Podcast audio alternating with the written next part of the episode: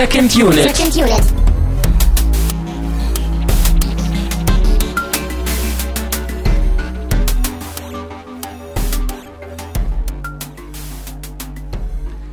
Herzlich willkommen zu einer neuen Ausgabe von der Second Unit. Mein Name ist Christian Steiner und ich habe natürlich und mal wieder bei mir den Tarantino Mood. Herzlich willkommen. Ah, das ist meine Einführung. Ich hatte ja an The Hateful Tamino gedacht. Nein, oder? Na wohl, The Hateful One oder was? genau, The Hateful One, ja. Naja, wie auch immer, ich bin's, man erkennt mich hoffentlich.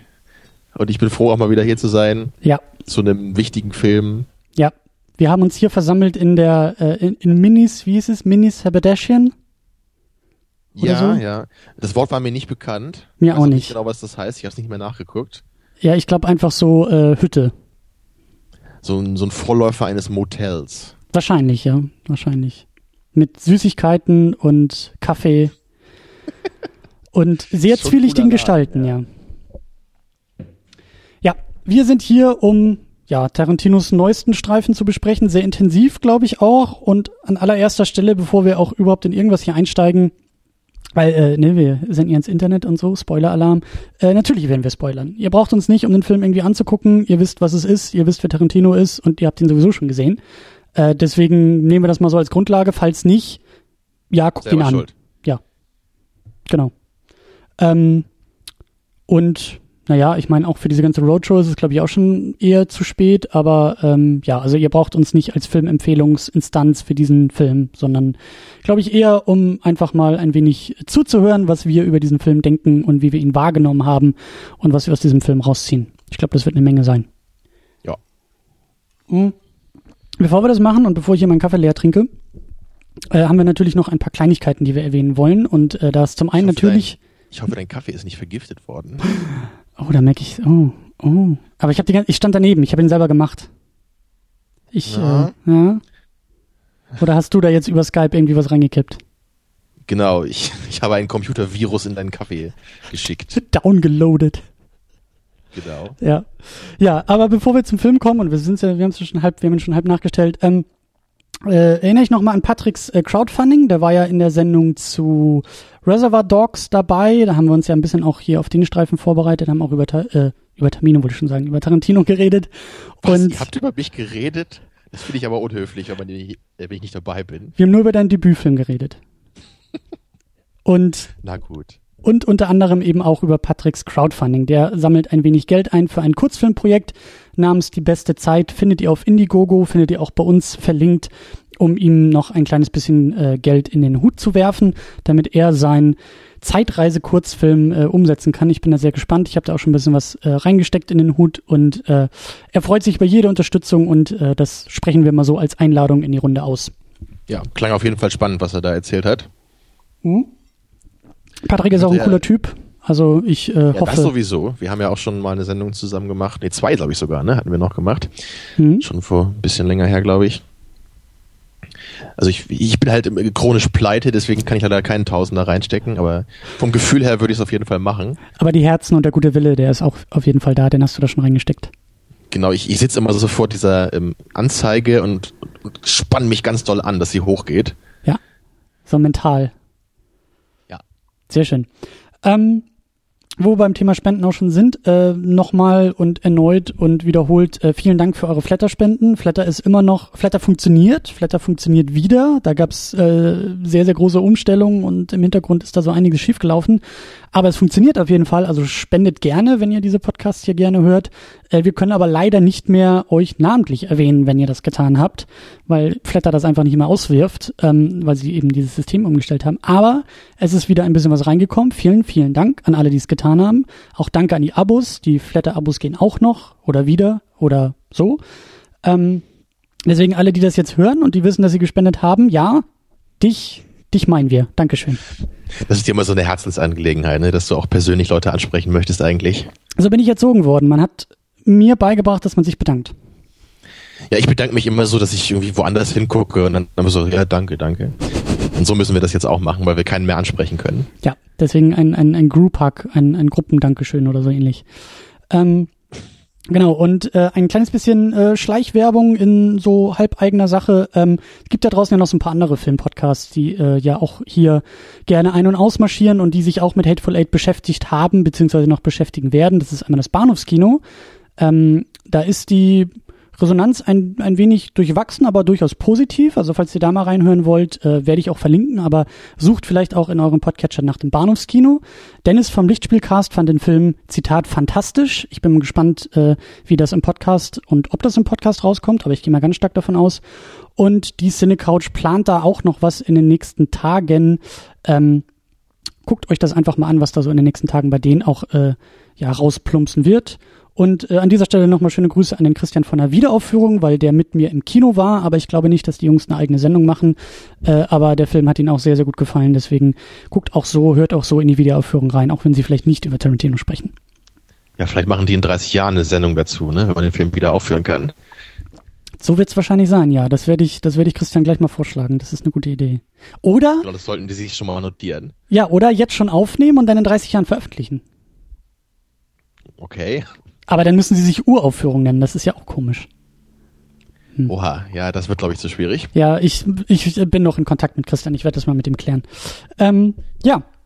Und das, das war's auch schon in, in Werbe- und Dankesblöcken. Äh, und damit sind wir beim Film. Und Spoilerwarnung haben wir schon hinter uns. Aber wir wollen und müssen, glaube ich, auch ein bisschen über Erwartungen sprechen. Das ist ein Tarantino-Film, der kommt nun mal nicht irgendwie jeden Sommer oder irgendwie wie Superheldenfilme irgendwie alle drei Monate ins Kino, sondern wenn er was macht, das wird ja auch sehr, sehr groß so beworben. Der Name spielt ja auch drauf an, der achte Film von Tarantino. Er hat ja, ja genau das, das kennt man ja auch eigentlich gar nicht so von anderen Filmen ja. jetzt. Ne? Also dass das halt, also klar, das wird manchmal gesagt so, oder beim Hobbit halt ne? vom Regisseur von Herr der Ringe. aber, aber so dieses so der achte Film von Quentin Tarantino, das habe ich noch nie so bei einem anderen Regisseur, glaube ich, so als Tagline irgendwie gehört. Ich glaube, das liegt aber auch stark dran, dass einfach ähm, ähm, das, das Marketing und auch, auch äh, das, das Studio weiß, wer seine Fans sind und dass diese Fans wissen, dass er diese Ansage gemacht hat nach Szene Schluss. Egal, ob's das, ob das jetzt kommt oder nicht, aber diese, diese, dieses, diese Zahl und auch dieser diese Aussage schwebt ja nun mal im Raum und ich glaube, dass sie damit auch vielleicht ein bisschen versuchen, den Film zu bewerben, dass du halt eben sagen kannst, okay, es ist, ist jetzt schon der achte Film, so viele kriegen wir gar nicht mehr von ihm, da gehe ich mal lieber schnell ins Kino und gucke ihn mir an, weil es kommen ja nur noch zwei. Ich ja, glaube schon. Ja, so wie so ein Countdown so ein bisschen. Ja. ja genau, stell doch mal rein, bald kann es vorbei sein, ja. Mhm. Ja, kann schon sein, ne? aber ja. das hat, hat Patrick ja auch gesagt in eurer Episode zu Reservoir Dogs, so man, man kann halt auf Tarantinos Äußerungen nicht so viel geben, so in der Hinsicht. Mhm. Weil er da wirklich alle paar Wochen irgendwie was anderes sagt, gefühlt. Mhm. Aber das macht ihn auch so reizvoll. Also äh, ich guck mir gerne Interviews ja. mit ihm an und höre ihm gerne zu, wenn er auch über sein, seine Zunft und seine Kunst redet. Genau, also das auf jeden Fall, ne? aber schon dieses, äh, was ist jetzt irgendwie sein Plan für nächstes Jahr, das ist halt so, das kannst du dir halt immer anhören, aber wenn halt irgendwie nur zehn Prozent davon dann irgendwie realisiert wird, dann kannst du es im Grunde auch lassen. Mhm. Ja, und das Ding ist ja auch, ne, bestes Beispiel jetzt, dieser Film hätte ja eigentlich so zwischendurch gar nicht mehr gemacht werden sollen. Nachdem genau das, das, Drehbuch ja, ja irgendwie äh, äh, geleakt ist, hat er ja gesagt, nie wieder und ich habe keinen Bock mehr drauf und äh, wobei das, ich mir da auch ist noch auch so eine Sache, hm? weißt du, ähm, jetzt auch so nachdem ich den Film gesehen habe, finde ich das auch wieder spannend, weil das ja wirklich jetzt bei dem Film wie wahrscheinlich bei keinem anderen von von ihm ist es ja eigentlich ein Film, wo es wirklich jetzt weniger um so das spezifische Drehbuch jetzt geht. Also da, da geht es ja nicht darum, was genau passiert da jetzt eigentlich in erster Linie, sondern da geht es ja wirklich um die vielen kleinen Momente durch die Schauspieler, durch die Dialoge und all so. Also wenn da jetzt irgendwie jemand das Drehbuch vorher verliegt oder irgendwie in fünf Sätzen umschreibt, was in dem Film passiert, ist es so, hm. Ich hab, also okay, wenn, wenn jetzt alle Leute wirklich das Drehbuch wirklich haarklein durchlesen würden und jeden Dialog schon kennen würden, bevor sie ins Kino gehen, okay, das wäre halt ein bisschen blöd gewesen. Mhm. Ja, aber so, es ist ja nicht irgendwie so, dass jetzt, äh, weil man irgendwie den Kern der Geschichte schon kennt, der Film dadurch jetzt irgendwie seinen Reiz verlieren würde mhm. von vornherein. Ich habe da neulich ein Interview äh, mir angeguckt mit ihm. Ich glaube, das war sogar, ich glaube, das war sogar das, was ich vorhin zu dir in, in, in der Pre-Show meinte, das Interview, ähm, was er mit äh, Christopher Nolan geführt hat, was jetzt vor kurzem rauskam. Ein, ein sehr äh, hörens- und sehenswertes Interview, 30 Minuten lang, werde ich auch noch mal verlinken. Ähm, da spricht er davon, dass äh, ihn das äh, so doll aufgeregt hat, weil er sich einen neuen Schreibprozess überlegt hatte für diesen Film. Also er hat irgendwie wohl, ich glaube, das macht er sonst nicht so, aber er hat irgendwie auch in mehreren Versionen arbeiten wollen mit dem Drehbuch und hat irgendwie sich selbst gesagt, okay, erste Version, ähm, also er wollte, dass sich das Drehbuch in mehreren Versionen entwickelt. Und die erste Version, die er runtergeschrieben hat, von der er wusste, dass sie sowieso nicht umgesetzt wird, weil er eben noch mindestens zwei, drei weitere schreiben wollte, die vielleicht sich auch äh, widersprechen, um einfach zu gucken, was das Beste ist, was da aus ihm rauskommt. Diese erste Version, die ist tatsächlich eben dann im Netz gelandet. Und das hat ihn einfach so krass aufgeregt, dass er meinte, dass da sozusagen Leute von außen in seinen Prozess so eingegriffen haben und äh, das so nach außen gezerrt haben, was er eben nicht nach außen haben wollte, ähm, das hat ihn wohl so aufgeregt und ich meine, Tarantino ist ja auch so ein bisschen, äh, äh, wie sagt man, temperamentvoller unterwegs. Ähm, mhm. Sagt wahrscheinlich auch gerne mal Dinge, die er vielleicht gar nicht äh, im, im zweiten Moment so meint, wie er sie im ersten sagt. Aber ähm, das hat ihn da wohl am meisten dran, dran geärgert. Und äh, mir ist es ehrlich gesagt auch relativ egal, was da nun wirklich wie passiert ist. Ich bin froh, dass der Film da ist. Ich bin auch kein großer Fan von diesen Spekulationen. Äh, ob jetzt nun die erste Hälfte des Filmes nochmal neu umgeschrieben wurde oder nur die zweite oder das Ende fünfmal umgeschrieben, ist mir relativ egal. So, ich will den Film so nehmen, wie er ist. Ja, schon. Ne? Ich meine, klar, manchmal ist es auch spannend, so um halt, äh, wenn man halt weiß, so hey, im Nachhinein wurde eigentlich erst äh, diese Idee irgendwie eingeführt und eigentlich sollte der Film ganz anders sein. Mhm. Also so in bei manchen Sachen finde ich das schon spannend. Oder wenn du halt irgendwie bei Apocalypse Now halt die verschiedenen Versionen hast und dann dem weißt, hey, früher gab es halt irgendwie diese 40-Minuten-Sequenz nicht, wo sie da bei diesen Franzosen auf der, ne, auf dieser mhm. Plantage da sind. Das ist halt schon spannend, wenn man sowas halt dann weiß, ne, dass es halt erst rausgenommen werden sollte, weil äh, Coppola damit nicht zufrieden war, aber dann kam es doch wieder rein und so. Aber klar, natürlich, ähm, so, so, ein Film durchläuft ja immer viele äh, Denkphasen so bei der Erschaffung. Und, also ich meine, bei, bei Inglourious Basterds fand ich das halt auch krass, was er da halt auch mal erzählt hatte, ne, dass ja, dass da ja viele Ideen, die er dann bei Kill Bill eigentlich dann, wo er sich schon ausgetobt hatte, dass das ursprünglich so in Inglourious Basterds sollte und dass eben die Shoshana da eigentlich mit so einem Snipergewehr durch Paris irgendwelche Nazis abknallen sollte, ne, wenn man, wenn man das dann so hört, das wäre halt ein völlig anderer Film ja. gewesen. Aber dazu kam es halt auch nie, weil halt Jahre vorher schon Kill Bill dann gemacht wurde. Mhm. Ja, und ich glaube, das ist auch sonst eher so der äh, Drehbuchschreibprozess von Tarantino, äh, zumindest so, wie ich das immer so höre von ihm, dass er, glaube ich, echt so der Typ ist, der einfach jede Menge Ideen hat, die einfach irgendwie aufschreibt und dann das immer so neu arrangiert und halt guckt, hey, mache ich jetzt diese Idee irgendwie in dieses Drehbuch oder mhm. ja, das muss ich jetzt noch mal irgendwie zurückstellen und also das war so mein Eindruck. Ich weiß natürlich nicht, wie er das genau schreibt, ob das so stimmt, aber es schien mir immer so als jemand, der der halt immer viele coole Ideen hat und halt irgendwie gucken muss, so wie dann am Ende so ein was draus wird. Drehbuch da rauskommt, ja. Ja, ja er, er meinte auch, dass das irgendwie eigentlich als, also ursprünglich als Roman-Spin-off zu Django Unchained ähm, angesetzt war. Also, dass er ursprünglich das irgendwie um Django herumgeschrieben hat, diese, diese Situation da in der Hütte. Und dann eben sehr schnell gemerkt hat, dass das eigentlich mit der Figur nicht funktioniert und dann eben auch als Film taugt und eben nicht nur irgendwie als Roman oder als äh, Literatur. Ähm, ja. ja. Genau, aber kommen wir vielleicht mal ein bisschen zu unseren Erwartungen jetzt im Speziellen. Ja, sehr gerne. Genau, wir haben ja damals schon eine Trailer-Unit zugemacht. Ja. Da hatte ich mich ja auch für eingesetzt, weil ich halt wirklich, ich kann halt echt sagen, also bei Star Wars, da war ich halt auch neugierig so, ne, aber ich war jetzt nicht irgendwie super heiß drauf, den Film zu sehen. So in der Phase war ich da eigentlich nie. Aber bei Hateful Eight war ich eigentlich echt so, seit ich den ersten Trailer gesehen habe, ich war halt richtig gehypt und ich hatte richtig, wirklich Bock, den Film zu gucken. Ich kann mich ehrlich gesagt gar nicht erinnern, wann das zum letzten Mal so doll der Fall war. Also vielleicht so beim, als der erste Hobbit-Film rauskam oder so, ich glaube so in, ich weiß nicht, ob danach irgendwie so ein Film nochmal rauskam, den, den ich so unbedingt sehen wollte. Ja, beim Hobbit war es dann eher schwierig, aber jetzt bei Hateful Eight kann ich schon mal sagen, war ich auf jeden Fall ziemlich zufrieden. Mhm. Auch wenn vielleicht nicht wirklich begeistert, aber naja. Also meine Erwartungen haben sich in der Hinsicht, glaube ich, schon erfüllt an den Film. Also ich war halt erst eben sehr euphorisch und es ich habe es dann vielleicht so ein bisschen zurückgefahren, als ich dann so gemerkt habe, okay, der Film spielt wirklich fast nur in dieser Hütte und es scheint eher um so ein ne, ein bisschen Cluedo-mäßiges Ding zu gehen, so wer ist hier der Verräter, ne, solche Sachen. Und jetzt dann eben, wer hat den Kaffee vergiftet, so. Mhm. Ähm, ich bin nicht so ganz sicher, wie toll ich das jetzt fand. Und ich bin vor allem auch gespannt, wie das dann so bei zukünftigen Sichtungen ist, wenn man jetzt halt eben schon genau weiß, wie das alles aufgelöst wird am Ende. Aber das war eigentlich so meine einzige wirkliche Befürchtung und die hat sich dann eben auch so ein bisschen bestätigt jetzt. Also dass eben dieser Krimi-Aspekt, wenn man es mal so nennen möchte, oder, mhm. oder Twist-Aspekt, mhm. dass der vielleicht nicht so ganz meinen Geschmack treffen würde. Ja, aber wirklich, was halt so die, die Figuren angeht und die Atmosphäre und die Machart, also da, da wurde ich, wenn überhaupt, noch positiv überrascht. Mhm. Wie war das bei dir? Weil du, du bist ja nicht so ein riesiger Tarantino-Fan, glaube ich, wie ich. Hm. Warst du dann trotzdem gehypt auf den Film oder ist also, das äh, zu stark formuliert? Hm, also so äh, unmittelbar davor schon. Ähm, die, die Trailer-Unit haben wir auch äh, deinetwegen gemacht. Also da warst du so die, die treibende Kraft. Ich hätte jetzt nicht unbedingt so Hateful Eight sowas, also den, den Trailer besprechen müssen, weil einfach mein Interesse noch nicht so groß war. Ich habe das alles eher so aus dem Augenwinkel verfolgt. Ähm, für mich kam aber, glaube ich, sogar noch mehr ähm, diese, diese Roadshow-Experience als Hype-Element dazu. Also ähm, ja, das müssen wir kurz sagen, weil du hast den Film nämlich wirklich in dieser besonderen von Tarantino vorgesehenen Version gesehen, mhm. in der ganz normalen Kinoversion, ohne Intermission, ohne äh, besonderes Breitbildformat etc. Mhm. Genau, also, also wie lief das denn bei dir ab? Also du warst jetzt wirklich in einem riesen Kino mit riesen Leinwand und Intermission ja, und ja, äh, allem ja. dazu, ja? Genau, also ähm, und, und das hat mich dann eigentlich, ähm, ohne jetzt irgendwie so Mr. Tarantino no disrespect, aber das hat mich am meisten interessiert erstmal in dem Film. Ich habe wirklich auch zu Leuten vorher gesagt, und das war auch gar nicht mal so im Scherz, Tarantino hätte wirklich zwei Stunden Telefonbuch in diesem Format mir vorlesen können.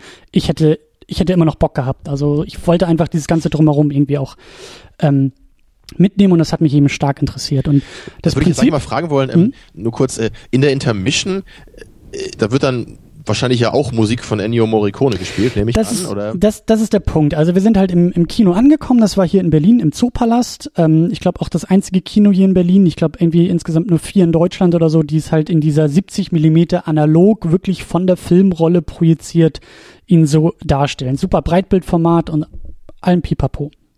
Und wir sind halt eben dann hin. Ähm, und dann gab es noch eine Ouvertüre. Also ähm, nicht ganz so geil organisiert fand ich vom, vom, von den Kinobetreibern, weil dann zu dem Zeitpunkt leider noch irgendwie die Türen offen waren und du warst noch nicht so wirklich drin, also du bist noch nicht so wirklich reingekommen. Das äh, Kinopublikum hat das, glaube ich, auch noch nicht so ganz geschnallt und haben noch mehrere Leute irgendwie auch geredet. Also weil sie dachten, das ist Langlesewerbung, ja? Ich, ich weiß nicht, aber auf jeden Fall, also es war cool, weil es war halt, ich weiß auch nicht, ob der, ob der da hingehört, aber es gab so einen, so einen zweiten Vorhang. Also ähm, der, der große Vorhang ging auf, dann war da ein roter Vorhang. Auf diesem roten Vorhang wurde so eine Silhou Silhouette projiziert. Ja, du hast schon so diese, diese Kutsche gesehen und so ein äh, irgendwie sechs Pferde oder vier Pferde davor und irgendwie so ein, so ein ähm, Kutscher, der da irgendwie drauf saß und dann ging halt die Musik schon los. Und dann war halt eben auch irgendwie eingeblendet irgendwie Ouvertüre. Das Ganze, wie gesagt, noch auf diesem zweiten Vorhang. Und das ging, glaube ich, so zwei Minuten oder so.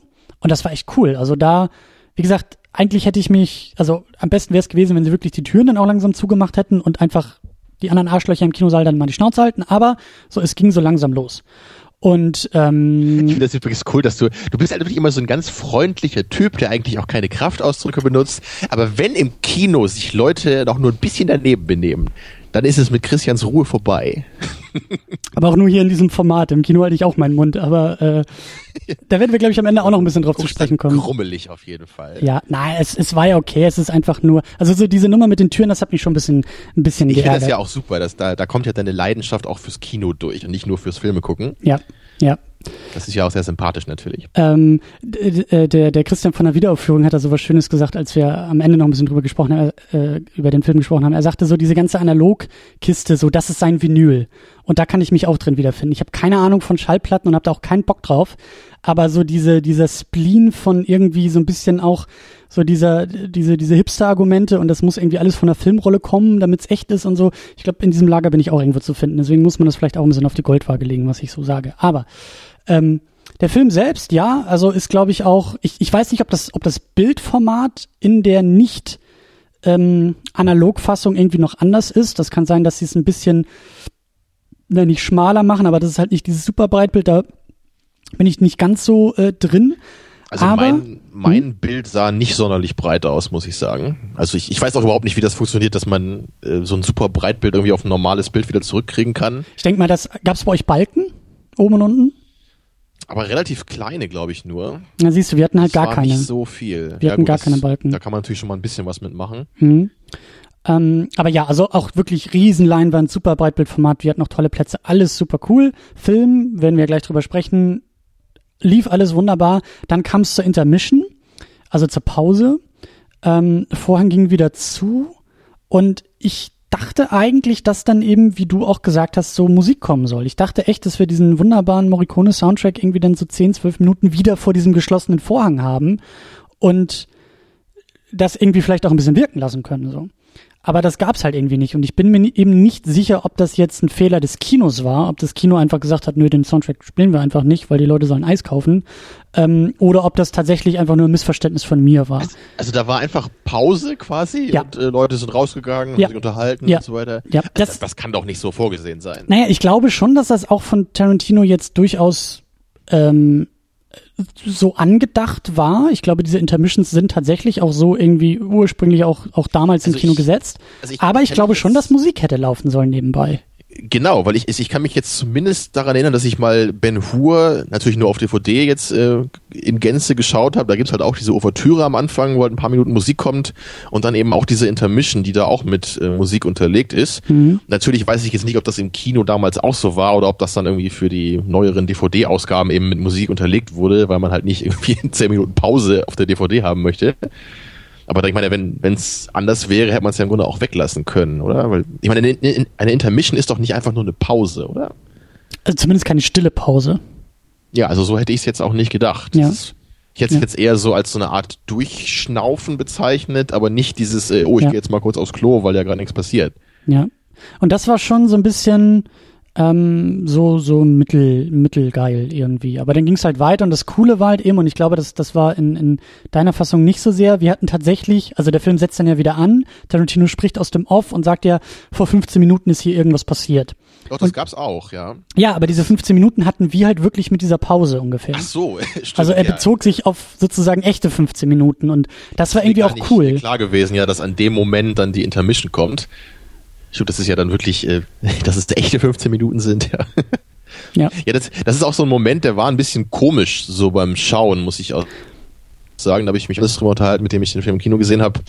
Einfach so dieser Moment, dass halt, weil normalerweise ist der Film ja in Echtzeit die ganze Ja. Zeit oder, oder fast in Echtzeit zumindest. Manchmal gibt es vielleicht so kleine Auslassungen, aber das jetzt so wirklich explizit dann eben adressiert wird, hey, vor 15 Minuten ist das und das passiert, ne, und jetzt, weil ich, äh, äh, sie, äh, Jennifer Jason Lee hier hat äh, gesehen, wer den Tee vergiftet hat. Ne? Aber Ich habe mich dann gefragt, ob, ob er das nur so gemacht hat, weil er halt eben nicht während dieses äh, Standoffs äh, oder dieses Shootouts da eben zeigen konnte, dass jemand irgendwie was in den Tee packt und das lieber im Nachhinein dann machen wollte, weil er die Spannung nicht aus der Szene haben wollte. Also ich, ich weiß auch nicht, ob das halt wirklich der Gedanke war, eben da halt die, dass wir halt eine Intermission haben wollen und deswegen dann diese Zeitauslastung haben wollen. Es hat auf jeden Fall sehr, sehr gut so funktioniert im Kino. Also weil das wirklich. Aber da, da finde ich jetzt schon spannend, was da zuerst da war. Ne? Also ob, Mhm. ob der Gedanke der Intermission zuerst da war und deswegen das so geschrieben wurde, dass man eben sagt, wir haben jetzt diese Stimme aus dem Off, die erzählt, was vor 15 Minuten passiert ist. Mhm. Ja. Und sonst, also das, die, die Kinoprojektion war ähm, sehr, sehr gut. Also es hat immer ein bisschen geflackert, was vor allen Dingen am Anfang diesen Schnee ähm, Szenerien sehr deutlich halt aufgefallen ist, weil das halt eben ein sehr helles Bild, ein sehr weißes Bild ja durch diese Schneemassen war. Und ähm, da war das Bild halt so ein bisschen, ein bisschen unruhig und das äh, hat mir aber der Christian von der Videoaufführung eben so erklärt, dass es einfach, also das gehört wohl dazu. Das ist wohl, äh, das liegt in der Natur der Sache durch diese analoge Filmprojektion, dass dazwischen halt immer mal wieder so ein paar Schwarzbilder, irgendwie so einzelne Frames gesetzt sind, damit das irgendwie flüssiger durch den äh, Projektor sozusagen rattert. Und ähm, das, also ich meine, wann habe ich das letzte Mal irgendwie so einen Film gesehen? Also das, das, das kannte ich schon gar nicht mehr, dass es irgendwie so aussehen kann. Ähm, war aber gibt's ja okay. wahrscheinlich auch immer so die Punkte im Bildrand, ne, die man ab und zu sieht. Ja, es hat, also es, es war so ein bisschen, ein bisschen körniger auch das Bild und du hast auch manchmal so diese, diese kleinen, dieses kleine Bildknistern so gehabt. Nicht schlimm, nicht viel, aber schon manchmal, wenn du ein bisschen genauer hingeguckt hast, hast du es gesehen. Aber insgesamt schon ich mein- ich halt, sehr sauber. Es, es gibt ja diese, diese, diese Zeichen, dass halt die Filmrolle gewechselt werden muss. Da gibt's ja immer so zwei Punkte. Also wird dann, ist halt so ein kleiner Punkt, wie rechts oben im Bild oder so, der flackert dann auf und danach kommt irgendwie noch einer, damit sich halt der Hm. äh, Hab ich gar nicht. Projekt, Projektornist oder was auch immer, wie man das auf Deutsch sagt, Filmvorführer. der Filmvorführer, genau, dass der halt weiß, okay, jetzt muss ich die Rolle bereit machen beim ersten Punkt und beim zweiten Punkt muss ich dann eben um, umschalten vom Projektor 1 auf 2. Hm. Aber das ist dir nicht aufgefallen. Nee, gar nicht. Aber ich habe auch, muss also eigentlich wieder dabei gewesen sein. Ne? Also so dieses, dieses, dieses Bild, äh, dieses genaue Bild beobachten, das war eigentlich bei mir auch echt nur, also spätestens als sie an der Hütte angekommen sind, war das echt vorbei. Ähm, auch durch den Film halt selber, sehr weil, drin, so, ja. genau, weil der hat mich halt nachher so reingezogen, dass, äh, dass das alles gar nicht mehr so wichtig war. Aber ja. Ja, und wie gesagt, ähm, das war, das, das, das hat mich am meisten interessiert und äh, da will ich mit dir auch am Ende noch weiter drüber sprechen, auch über das äh, Kinoerlebnis und Kinofilme und was man da irgendwie noch irgendwie ja machen kann und will. Aber du möchtest noch ein bisschen über Tarantinos äh, Filmografie sprechen, weil du ähm, du bist eher so der Tarantino-Fan in Anführungszeichen. Du bist, glaube ich, eher an ihm und seinem Werk interessiert. Und ich glaube, dass ich irgendwie merke, ich bin eher so an seinen, ich weiß nicht, an seinen, nicht nur Marotten, aber einfach so an diesem ganzen Drumherum sehr stark interessiert. Ich glaube so. Das ist auch eher, was er, glaube ich, in Bezug auf das Medium sich ja. gerade wieder überlegt hat. Ne? Ganz genau. Ja, also ich, bei mir ist es wirklich beides und in erster Linie habe ich einfach schon immer seine Filme genossen und ich, ich denke schon, dass ich einfach sagen muss, dass er mein Lieblingsregisseur ist und Writer, weil ich mag halt eigentlich, inzwischen mag ich nahezu alles, was er irgendwie gemacht hat. So jetzt nicht alles gleich gerne, aber es ist wirklich also ich, ich wollte halt vor allem jetzt nochmal durchgehen, weil ich jetzt äh, im Zuge der Vorbereitung auf Hateful Eight nochmal ein paar Filme von ihm aufgefrischt habe und sich meine Meinung zu ein paar davon auch ein bisschen verändert hat. Hast du alles nochmal geguckt oder wie bist du da vorgegangen? Nee, alles nicht, aber so die Hälfte, glaube ich. Also wir, wir können ja mal kurz anfangen hier. Ne? Ich habe halt mit Reservoir Dogs, den habe ich jetzt auch nochmal aufgefrischt, auch weil ich eure Episode nochmal hören wollte mit dem, hm? mit dem äh, frischen Film im Kopf. Und ich habe das äh, früher auch genauso gesehen, wie Patrick das gesagt hat in der Folge, dass es für ihn so die heilige Dreifaltigkeit gab bei Tarantino und also die von äh, Inglourious Bastards, Pulp Fiction und Reservoir Dogs. Das hatte ich in Erinnerung eigentlich auch immer so gesagt. Ich habe jetzt aber nochmal Reservoir Dogs geguckt und ich, ich meine, ich finde den immer noch super so, das ist es nicht, aber ich würde schon sagen, dass er ein bisschen für mich verloren hat, so im Vergleich zu anderen Filmen ich kann halt immer noch äh, all das, was ihr im Podcast besprochen und gelobt habt, das würde ich halt alles auch absolut so unterschreiben. Aber dennoch merke ich, glaube ich, inzwischen einfach für mich persönlich, dass mir der Film so ein bisschen zu minimalistisch ist. Ich, natürlich ist es halt beeindruckend, was wirklich mit so einem kleinen Budget und irgendwie einer schäbigen Lagerhalle als Hauptplatz so gemacht wurde, das ist mhm. klar. Aber dennoch äh, muss ich inzwischen dann doch sagen, wenn ich dann jetzt irgendwie doch so einen Film wie Pulp Fiction irgendwie hab, äh, der ja ähnliche Qualitäten hat, aber gleichzeitig halt eben noch wirklich viele Sets, viele Locations, einfach noch so ein bisschen filmischer in Anführungsstrichen wirkt, ne, so ein bisschen einfach natürlich höhere Production Values hat durch den Erfolg von Reservoir Dogs. Da muss ich dann schon sagen, dass der dann für mich doch noch ein bisschen, also deutlich stärker ist, als ich das früher empfand. Ja, also was nicht heißt, dass ich, um es nochmal zu wiederholen, dass ich jetzt irgendwie Reservoir Dogs schwach finde oder so. Aber er ist für mich jetzt nicht mehr so, also die, die Kluft zwischen dem und äh, Pulp Fiction und Inglourious Basterds ist für mich ein bisschen größer geworden. Mhm. Ja, ich meine, über Pulp Fiction muss ich jetzt auch nicht mehr viel sagen, da haben wir auch eine Sendung zu aufgenommen. Den, ich glaube auch nicht, dass sich zu dem meine Meinung jemals ändern wird. So den Film habe ich, seit ich den zum ersten Mal gesehen habe, fand ich den immer toll, der hat mir immer Spaß gemacht. Ähm, und ich weiß nicht, und das ist halt ein Film, der hat halt ein Genre begründet, ne, das, was willst du dem vorwerfen? So, das, kann man halt nur sagen, ist nicht mein Ding. Aber ich, ich weiß halt nicht, was man irgendwie formal an Pulp Fiction irgendwie kritisieren sollte oder dass man irgendwie sagt, ja, hier, der Character Arc funktioniert nicht oder so. Ich weiß nicht, das ist. Mhm. Für mich ist das irgendwie so ein, so ein Geniestreich in sich, der, der funktioniert einfach perfekt von vorne bis hinten. Was will man da machen? Spannender finde ich es halt schon bei Jackie Brown, der ja danach rauskam, den ich nämlich jetzt genau gestern nochmal geschaut habe ich glaube zum vierten Mal auch schon, so immer so alle drei, vier Jahre habe ich den mal wieder erneut geguckt, weil das war schon, also ich glaube, den habe ich irgendwie so um die Jahrtausendwende zum ersten Mal gesehen, wenn ich mich richtig erinnere. Und ich fand den irgendwie nie so super toll. Du hast den ja auch mal gesehen, ne? Mhm. Inzwischen. Mhm. Ja, für Studio meinst du, glaube ich. Genau, ist auch schon ein paar Jahre das her. Das ist so, ich habe den halt äh, so wie das wie ich es auch immer gelesen hatte so eher so als einen der schwächeren Tarantinos so abgespeichert gehabt. So kann man gucken hat ein paar nette Momente aber irgendwie haut mich der nicht so vom Hocker. Aber inzwischen lese ich irgendwie immer öfter ne, das hatte Patrick auch erzählt in der, eurer Folge zu Reservoir Dogs so dass er doch von manchen Regisseuren das irgendwie mal gehört hätte. Ich glaube Samuel L. Jackson hat das auch mal gesagt dass das irgendwie so sein sein Lieblings Tarantino irgendwie ist. Und ich, ich kann das irgendwie nach wie vor nicht verstehen. Und ich würde sogar sagen, bei der vierten Sichtung jetzt fand ich ihn sogar noch ein bisschen schwächer, als ich das vorher so empfunden habe. Ich, ich ich, ich weiß aber nicht, ich, ich müsste da echt, also das, das wäre jetzt auch so ein Aufruf doch für mich an der Stelle schon mal, dass mir echt Fans des Films einfach mal erklären, warum sie genau diesen Film eben so stark finden von Tarantino. Weil es, also ich kann für mich inzwischen wirklich sagen, es ist für mich jetzt der schwächste Film von aber, allen, die ich gesehen habe. Aber du findest ihn ja nicht scheiße. Das ist ja jetzt nicht irgendwie... Nee, nee, äh, das muss man natürlich wieder sagen, bevor der Mob mhm. durchdreht. Ja, ich finde den Film immer noch. Wir sind gut. im Internet, Hat mir auch Spaß gemacht, ja. Aber es ist wirklich für mich so ein, so ein Film, der ist ganz nett. Ja, das sind so ein paar Momente, die finde ich nett also aber wirklich der, der, der größte As oder der wichtigste Aspekt, glaube ich, was mir an dem Film nicht so gefällt, ist dass für meinen Geschmack diese Tarantino-typische Intensität, die ich eigentlich fast immer bei seinen Filmen habe, dass die für mich da überhaupt nicht der Fall ist.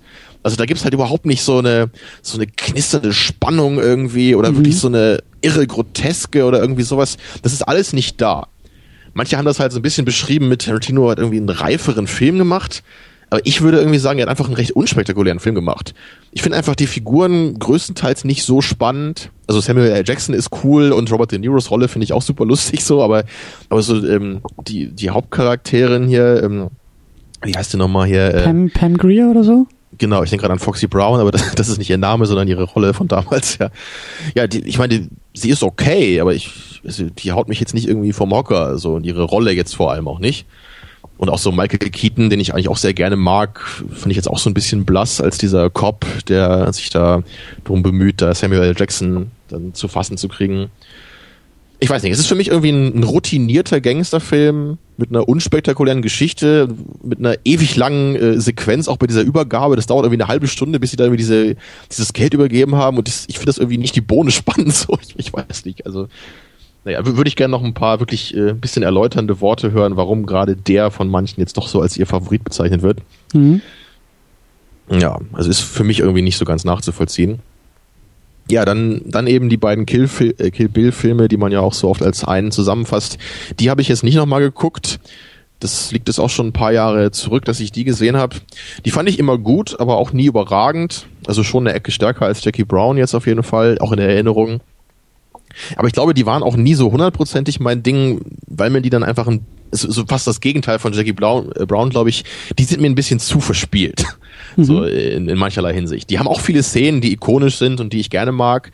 Aber so insgesamt ist mir das teilweise einfach ein bisschen zu überdreht. Also gerade so ne, dieses Ende von Kill Bill 1 auch, wo sie da irgendwie diese 80 Leute zerschnetzelt. Das, das macht schon Spaß irgendwie. Aber es ist für mich irgendwie nicht dieses Niveau von Pulp Fiction, wo, wo diese überzeichnete Gewalt doch so ein bisschen pointierter rüberkommt. Hier ist es dann doch eher so der Overdrive bei Kill Bill und naja, deswegen ist das nie so ganz mein Ding gewesen.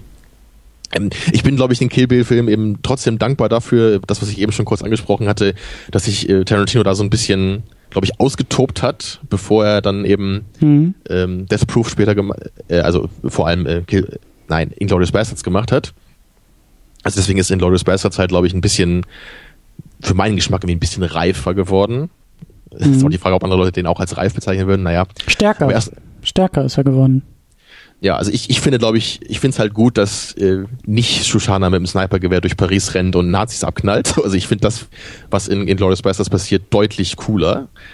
Und äh, der Film ist halt auf jeden Fall mein Favorit und ich kann mir da auch überhaupt nicht vorstellen, dass das jemals irgendwie anders wird. Das ist einer meiner absoluten Lieblingsfilme. Den, den, habe ich halt auch wirklich, seit ich den im Kino gesehen habe, habe ich ja damals auch in der Episode gesagt, den feiere ich einfach nur ab. So der haut mhm. mich emotional total um. Ähm, also der ist wirklich für mich wirklich emotional auch einfach so ein, also deutlich stärker noch so als alle anderen Tarantino-Filme, packt der mich wirklich auf so einem emotionalen Level einfach. Das ist nicht nur dieses, äh, diese coolen Charaktere und diese witzigen, absurden Momente, sondern das Ganze ist wirklich da verbunden mit, mit einem wirklich, mit einer richtig starken emotionalen Involviertheit bei mir. Mhm. Ja, jetzt habe ich aber Death Proof kurz übersprungen. Ähm, weil das ist eigentlich am spannendsten bei Death Proof, weil da habe ich ja auch schon öfter mal in der Vergangenheit gesagt, dass mir der nicht so viel gegeben hat. Hattest du den eigentlich auch mal gesehen? Ja, ja. Ich kenne mittlerweile alle. Der neu war? Nee, ich habe den ach, Jahre später irgendwie so mal auf DVD geguckt.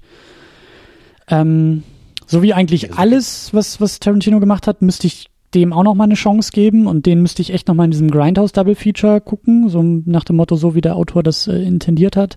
Aber ja, den fand ich jetzt auch da, ist, da ist es halt immer schwierig, finde ich, weil halt die Version ja kürzer ist von Death Proof da, ne? In der, im, also, soweit ich weiß, ist ja, hm? Genau, in dem Double Feature fehlen, glaube ich, irgendwie so 15, 20 Minuten vom Film oder so. Mhm. Also das, ich werde das bestimmt irgendwann auch nochmal machen. Spannend ist halt nur, weil ich halt sonst immer gesagt, so, das ist so der einzige Film von Tarantino, den ich eigentlich nicht mochte. Mhm. Ich habe den aber aber wirklich nur einmal gesehen, als der neu war. Das muss irgendwie 2008 oder so gewesen sein. Also im Kino habe ich den nicht gesehen. Und danach habe ich halt echt so sieben, acht Jahre immer gesagt, so, hey, das ist irgendwie nicht mein Ding. Und, und da, da ist auch wieder das Spannende so in Bezug auf Erwartungen einfach. Ähm, weil ja, also das ist ja für viele, glaube ich, so ein, so ein recht interessanter Punkt immer, so mit welcher Erwartung gehst du in den Film und äh, wenn du jetzt irgendwie in Star Wars gehst und du denkst, äh, du kriegst nur einen mittelmäßigen Film, ist es ja klar, dass du nur einen mittelmäßigen Film kriegst und so. Aber bei mir ist das nicht so. Ich habe halt jetzt bei Hateful Eight gedacht, ich krieg einen ziemlich coolen Film, aber kein Meisterwerk und genau das war's für mich jetzt auch. Ich habe bei Jackie Brown gedacht, den finde ich doch bestimmt besser als damals, weil ich inzwischen, glaube ich, mit ruhigeren Filmen mehr anfangen kann als früher noch. War nicht so, fand ihn schlechter bei Death Proof habe ich gedacht, also ich, ich will ihm jetzt nochmal eine Chance geben, einfach fairerweise, aber ich kann mir einfach nicht vorstellen, dass ich den Film besser finden werde. Und ich fand ihn viel besser als damals. Ja, also bei mir ist das mit Erwartungen, glaube ich, nicht ganz so einfach. Mhm. Das, das Spannende bei Death Proof, da wollte ich jetzt eigentlich auch hauptsächlich drauf hinaus, ist halt echt, ich kann halt natürlich immer noch verstehen, wie man den Film irgendwie blöd findet, weil ich habe ihn selber irgendwie acht Jahre lang blöd gefunden das, das Wichtige, glaube ich, ist bei dem Film einfach, dass man den nicht so sehr als Film an sich betrachtet. Ja, weil wenn ich jetzt, wenn ich jetzt Pulp Fiction gucke, dann gucke ich den Film an sich. Ja, oder wenn ich Reservoir Dogs gucke, dann ist es egal, dass der irgendwie von City on Fire inspiriert ist. Sowas, das ist irrelevant dabei. Weil der Film an sich einfach funktioniert. Aber bei Death Proof würde ich das einfach nicht sagen. Das ist halt einfach kein Film, wo es darum geht, dass irgendwelche Figuren irgendeinen Arc haben oder dass der Plot an sich interessant ist der Film ist ja gar nicht so aufgebaut. Ne? Da gibt es ja am Anfang die eine Gruppe von Mädels, die wird dann zerlegt in der Mitte des Films und dann gibt es völlig andere Figuren, die im Grunde überhaupt nichts damit zu tun haben. Weil der, der Gedanke dieses Films ist es einfach wirklich stärker als jeder andere Tarantino-Film, glaube ich, einfach diese Liebe zum B-Film-Genre zu zeigen. Und diese hm. ganzen Dialoge in dem Film, wo sich halt die Charaktere auch explizit über gewisse äh, Filme davon unterhalten, ne, die, die kannte ich halt früher einfach gar nicht auch. Deswegen wusste ich halt gar nicht, worum es da geht und was das alles soll. Aber wenn ich jetzt heutzutage ähm, ja, wenn ich heutzutage zum Beispiel sehe, dass äh, dieser Stuntman Mike ne, von Kurt Russell gespielt, dass der halt so eine kleine Ente vorne auf seinem Auto hat. Inzwischen weiß ich halt, dass das halt diese diese Ente ist äh, von dem Rubber Duck aus Convoy, ne, der da von Chris Christopherson gespielt wird. Mhm. Convoy sagt ja wahrscheinlich nichts, aber da geht's halt, äh, das ist halt, das ist halt so, so ein B-Road-Movie im Grunde, wo es um so eine Gruppe von Truckern geht, die sich so gegen das System auflehnen so ein bisschen Easy Rider-mäßig, nur mit Trucks statt Motorrädern, könnte man vielleicht sagen. Ähm, und, und genauso gibt's, habe ich inzwischen auch diesen Vanishing Point gesehen, über den auch explizit da einmal, glaube ich, fünf Minuten geredet wird in dem Film. Auch so ein, so ein Carsploitation-Ding halt, äh, wo eigentlich äh, wo sie auch genau sagen, so äh, ist es im Grunde so ein Film, da ist das Auto der Protagonist mhm. und da geht's nicht um die um die Figur, die den Wagen fährt, so richtig. Aber das ist ja oft so bei Tarantino, ne? Dass seine Filme stehen und fallen mit den Einflüssen, die er da verarbeitet. Oder zumindest irgendwie geht mir das auch so, dass die Filme, also Pulp Fiction finde ich ja auch gut und super und alles, aber ich glaube, der gibt mir eben weniger als Inglourious Bastards, weil ich irgendwie bei Inglourious Bastards die Bezüge und auch die Thematik irgendwie spannender finde. Weißt du, was ich meine? So. Ja, ja, aber ich würde halt nicht sagen, dass es damit steht und fällt. Das würde ich halt bei Death Proof sagen. Aber mhm. ich glaube, das meine ich halt immer am Anfang, so bei, gerade bei Reservoir Dogs, das ist ja auch ein Film, der, der inspiriert, ist ja sehr stark durch diesen asiatischen äh, Crime-Thriller da inspiriert, hat ja wirklich, also diese ganzen Plotpoints am Ende, dass der eine da der Verräter ist und auch, äh, also einmal da diesen, diesen Shot, als Harvey Keitel da irgendwie mit den zwei Pistolen auf dieses Polizeiauto schießt und also viele so dieser Momente sind einfach äh, genau übernommen, auch aus dem alten Film und halt in einen neuen Kontext gesetzt. Das ist halt auch interessant, sich das anzugucken, aber der Film an sich funktioniert ja immer noch als Film, das meinte ich nur. Ja. Ne, du, du musst halt nicht, ja. oder auch für Kill Bill würde ich halt nicht sagen, dass du auf jeden Fall das asiatische Kino kennen musst, um diese Rachegeschichte an sich, die dieser Film erzählt, um da mitgehen zu können. Deswegen sehe ich das da eher so als eine Sache, die halt dazukommt und die den Film vielleicht noch besser für dich machen kann. Aber bei Death Proof ist es meiner Meinung nach essentiell, ne, wahrscheinlich auch nicht für jeden, aber für mich war es zumindest so, dass es essentiell war, dass ich äh, verstehe, was das Ganze soll. Äh, besonders spannend ist dabei halt auch, dass ich gar nicht so ein riesiger Fan von diesem Cast-Exploitation oder Roadmovie B-Film-Ding bin. Mhm. Aber, aber allein aber ich kann halt verstehen, was äh, diese Liebe oder woher diese Liebe von Tarantino zu diesem Genre kommt, weil ich inzwischen eben einige Filme gesehen habe, die so in diese Richtung gehen. Mhm. Also den Vanishing Point zum Beispiel, den fand ich jetzt nicht sonderlich toll. Der, der hat halt ein cooles Auto, was eben bei Death Proof da äh, auch drin auftaucht, weil sie es verkaufen wollen, diesen weißen Dodge da. Aber im Grunde da passiert halt nichts. Da gibt's halt ein paar schöne Landschaftsaufnahmen. Hat halt eher so dieses Hippie-Feeling auch, so wie viele von diesen Filmen aus dieser Zeit, so um die, um die siebz, äh, frühen 70er rum. Also dieser, also dieses aufkommende Freiheitsgefühl wird da eben auch thematisiert und so diese, dieser, also dieser Fahrer dieses Dodge, der flüchtet halt den ganzen Film im Grunde vor der Polizei und dann trifft er halt so ein paar Leute, ne, nimmt da halt so ein paar Anhalter mit oder äh, kommt da kurz in so eine Hippie-Kommune, wie bei Easy Rider auch.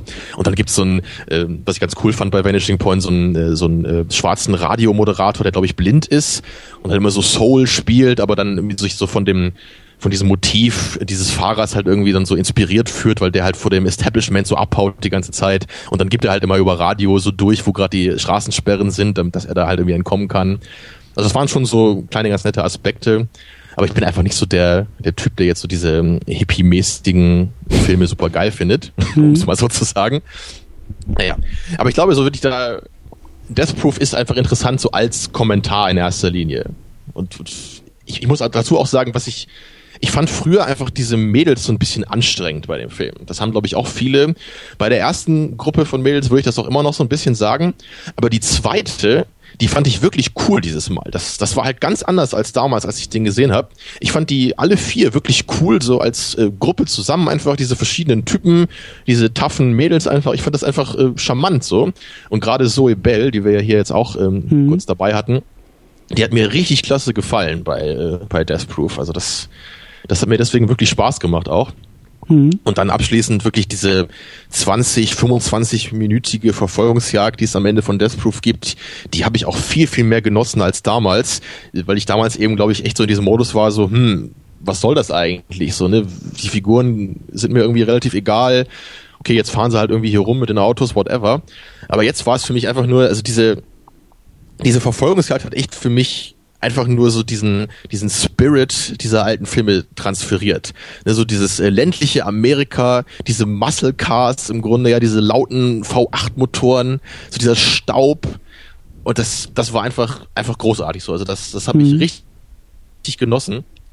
Also das, das, das war so ein bisschen, das haben sie auch jetzt bei dem, bei dem Red Letter Media Review äh, gesagt zu Hateful Eight. Tarantino ist halt jemand, der macht halt so, so High Arc Schlock, haben sie es genannt. Ne? Also er macht im Grunde Quatsch, aber halt auf eine sehr qualitative Art und Weise. Weil er Pulp Fiction. So, Pulp Fiction. Eben, das ist es natürlich Der selber, sagt ja, alles, dass er ja. so genannt hat. Ja. ja. Er macht ja eigentlich immer so, so B-Movies, aber halt auf eine richtig gute Weise. Und das ist der große Unterschied zu den meisten äh, Filmen, die er referiert. Die sind auch meistens nicht so gut rezipiert. Ne? Also wenn man jetzt wie an den alten Inglourious Bastards denkt, der ist okay oder jetzt diese Black Exploitation Filme, die habe ich jetzt nicht wirklich gesehen, aber ich weiß, dass die nicht sonderlich gut rezipiert sind. So, das sind äh, ganz nette Nischenfilme, glaube ich. Aber er, er macht eben was damit so und er, er nimmt diese Ideen und packt die in Filme, die an sich eben gut sind oder das eben auf eine gute Weise verpacken und das ist die Leistung dabei. Mhm. Ja, und das, das hat mich jetzt wirklich dann schon so beeindruckt, dass ich, dass ich sagen würde, inzwischen Death Proof ist für mich äh, fast sogar besser als Kill Bill, glaube ich. Mhm. Ja. Also abschließend dazu kann ich eben sagen, für mich, wie, wie gesagt, äh, Inglourious Basterds, Pulp Fiction steht für mich ganz oben.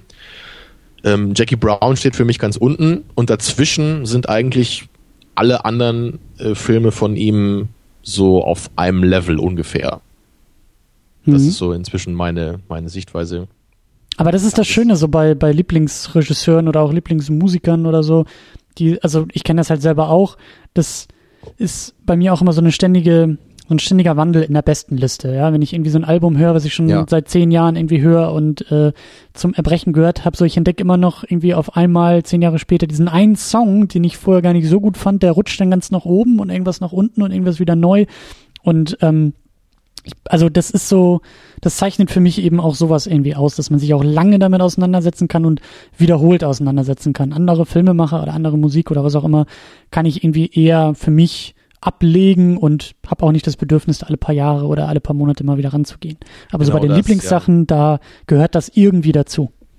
Ja, ich kenne das genau, was du meinst. Wirklich dieses, wenn man so eine Lieblingsband hat und dann hat man immer so diese Phasen, wo man dann das eine Album wirklich am besten findet, dann eher das andere wieder und so ja. weiter. Ja. ja, und so ein bisschen so ist es bei Tarantino auch. Also mein Lieblings-Tarantino wechselt halt nicht ständig, das nicht. Nee. Aber doch so die, wann man eben Bock hat auf den einen und wann man mit dem einen dann noch wieder ein bisschen mehr anfangen kann, das als ich eben schon. Mhm.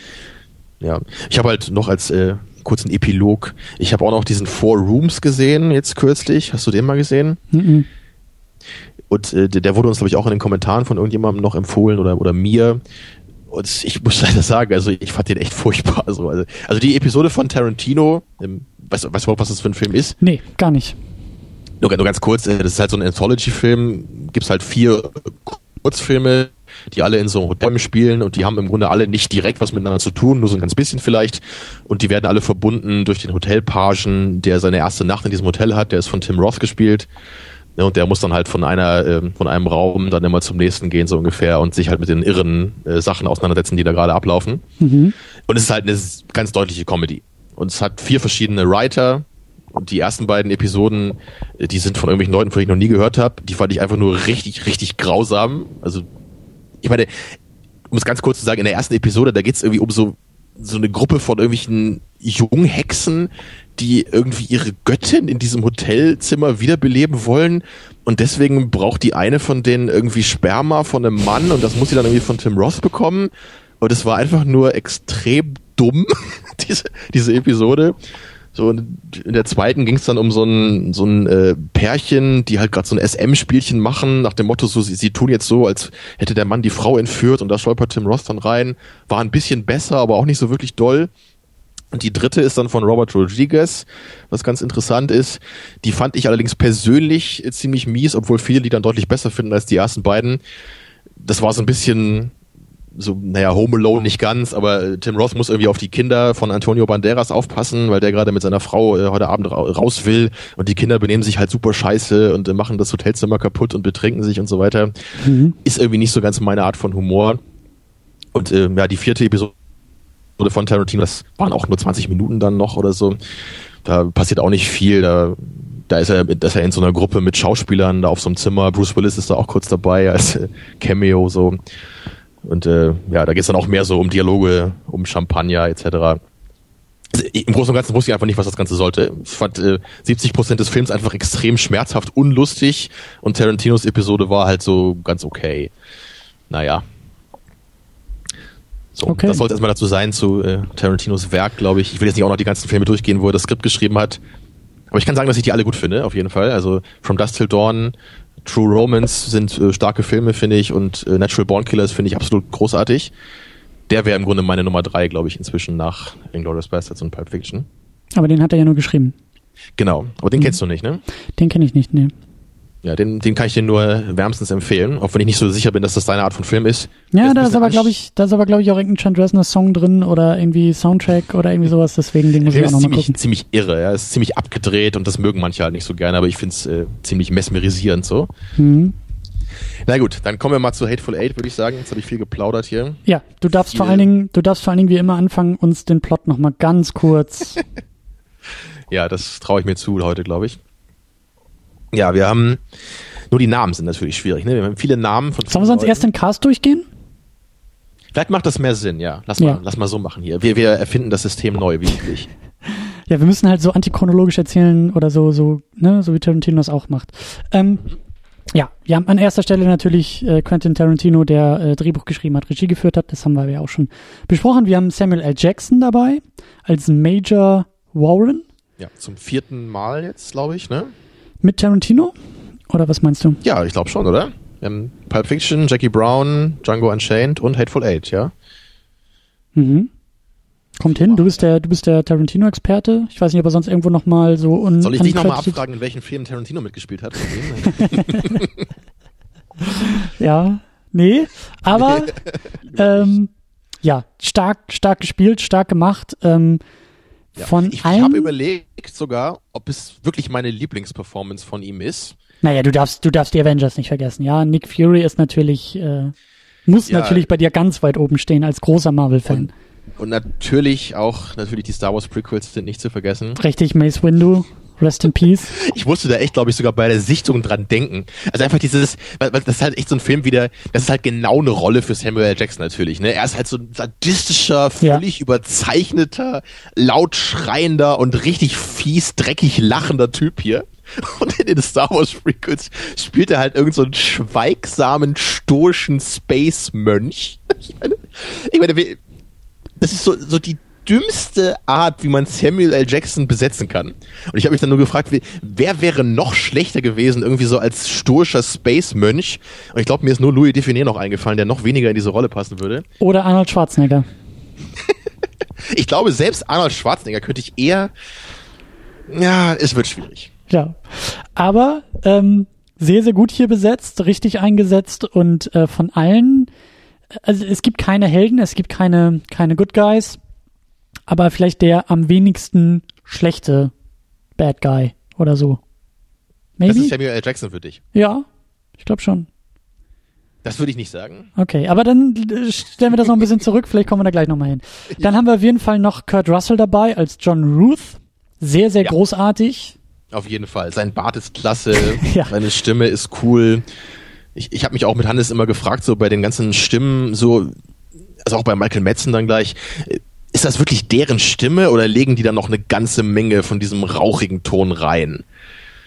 Also auch weil Kurt Russell, der hat auch echt eine andere Stimme, als er das jetzt irgendwie in den 80ern noch hatte. Mhm. Klar, man wird irgendwie auch älter, aber ich weiß eben nicht, ob der wirklich so redet oder ob er da wirklich noch eine Menge so Vielleicht gab es ja reinpackt. Zigaretten irgendwie am, am Set die ganze Zeit, so Ketten. Aber ähm, Ja.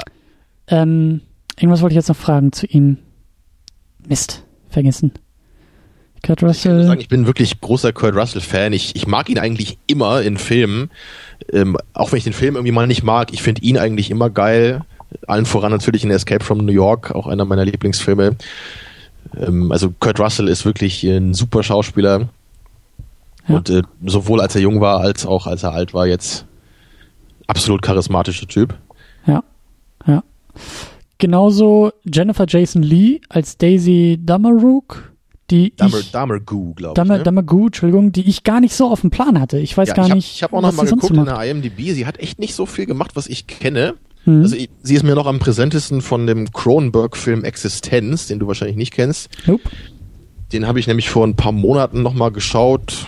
Bin nicht so der große Fan von dem Film.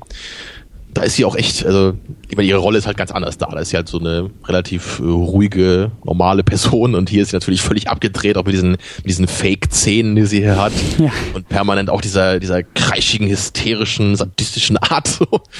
Ja, aber ich fand sie auch wirklich klasse. Ja. Ja, aber sehr ansonsten habe ich dann nur irgendwie noch, ich glaube, ich habe sie noch in ein paar, ne äh, paar Nebenrollen mal irgendwie, ich weiß nicht, bei The Machinist, glaube ich, noch oder so. Aber jetzt nichts, wo ich mich irgendwie bewusst dran erinnern konnte. Also der übliche Fall von coolen Schauspielern, die, glaube ich, underused sind. Ja. Ja. Ja, Und glaub ich- gleiches gilt, glaube ich, äh, für Walton Goggins, ne? Den Stimmt. Sheriff, den, den Chris Mannix äh, hier. Der wäre nämlich mein Pick gewesen für den am ehesten noch sympathischsten Typen. Es ist hart, es ist hart umkämpft, dieser Ich wollte gerade sagen, der Quasi im absolute Rassist. eben, ja. Ich meine, Samuel L. Jackson ist auch ein Rassist, eigentlich eben andersrum. Wenn er halt auch meint, so, ja, ich, ich liebe es halt im Krieg, irgendwie weiße Leute umzubringen. Es ist jetzt auch nicht viel besser andersrum. Und äh, das haben sie auch bei Leute der Media gesagt im Review. Der Chris Mannix, der ist halt die Figur, die am ehesten noch so ein Arc hat im Film. So, weil, weil er Hm. sich schon so ein bisschen zu dem Major Warren annähert und am Ende, auch wenn sie jetzt nicht irgendwie Freunde sind, aber sie das stimmt. lachen immerhin so ein bisschen fies zusammen am Ende und haben sich ein bisschen angenähert so im Laufe des Films. Daher würde ich, glaube ich, schon den Chris Mannix nehmen. Hm. Ah, ich meine, im Grunde sind es alles Arschlöcher, darauf können wir uns einigen. Ja, das sind alles Hateful sadistische Eight, ja. Arschlöcher, ja. Das trifft es gut. Dann haben wir noch, äh, und ich werde es kaputt sprechen, Damien Bichir als Bob. Ich glaube nicht, dass es Bichir heißt, weil er bestimmt kein Franzose ist, oder? Nee, aber wie du es denn? Bichir, ist, es, ist das äh, Hätte ich, spanischer, jetzt, hätte ich mexikanischer? jetzt geraten. Obwohl, ich meine, vielleicht ist er sogar Franzose, ne? Mit diesem Strich über dem A. Hm. Ein Franzose, der, der Mexikaner, als Mexikaner gecastet ist. ich habe keine Ahnung. Ich Naja. frage mich das auch gerade. Äh, ja. Also ihn kenne ich jedenfalls überhaupt nicht, habe ich noch nie gehört den Namen. Fand ich aber auch gut im Film. ja. Der weiß, das ist natürlich nicht so wichtig wie die anderen, aber Ich wollte gerade sagen, und ist auch die meiste Zeit so, so eingepackt, dass man auch gar nicht so viel von ihm sieht, ist auch eher ruhig, aber ähm, ich fand einen Moment ganz lustig, als er, glaube ich, gerade diese Tür zunageln will mit irgendjemandem und dann stößt er sich irgendwie an dieser Lampe neben der Tür und man so, ah, Capron, so, oder? ja, this door's so hall. Das war auch das Geilste. Du hast den auch auf Englisch geguckt, ne? Ja. Ja, ganz wichtig. Also wie man den auf Deutsch gucken will, ohne diese ganzen Akzente und dieses, dieses, was du auch gesagt hast, das Rauchige in den Stimmen. Also da, da geht, glaube ich, eine ganze Menge Atmosphäre Also verloren. ich, ich würde schon sagen, dass ich wahrscheinlich so 10% nicht verstanden habe. Aber ist okay. So, ähm, finde ich halt auch. Das ist, ist, also ich nehme das in Kauf. Ja. So, weil ich, wenn ich, ich bin ganz gut im Englischen normalerweise, aber wirklich der krasse Southern Accent irgendwie kommt von manchen Figuren und, und manche Wörter kennt man einfach auch nicht, ne? wie halt dieses Haberdashery oder so. Ja. Und da kamen halt immer mal wieder so ein paar Wörter, die man einfach nicht kennt, wahrscheinlich, weil die halt eher so äh, älter sind. Aber das, das finde ich dann okay. Das, der Film funktioniert trotzdem und ich habe immer verstanden, worum es geht und worüber die Charaktere gerade reden, auch wenn ich dann nicht jedes Wort verstehe. Hm. Finde ich in Ordnung. Hm. Dann haben wir noch Tim Roth als Christoph Waltz als Oswaldo Mobray. Ja, du hast den Punkt äh, aufgemacht. Ja, da will ich auf jeden Fall, da wollte ich auf jeden Fall auch noch hin. Das war halt im Trailer schon die Frage, ne? Ist es jetzt die neue Christoph Waltz Figur? Und ich muss sagen, ich, ich bin dann doch positiv überrascht gewesen, obwohl man natürlich erkennt, dass so ein paar Ansätze da sind. Aber ich, ich würde halt schon sagen, dass Tim Roth so als Schauspieler dann noch eine groß äh, genug, äh, wenn man das so sagen kann, eigene Note reingelegt hat.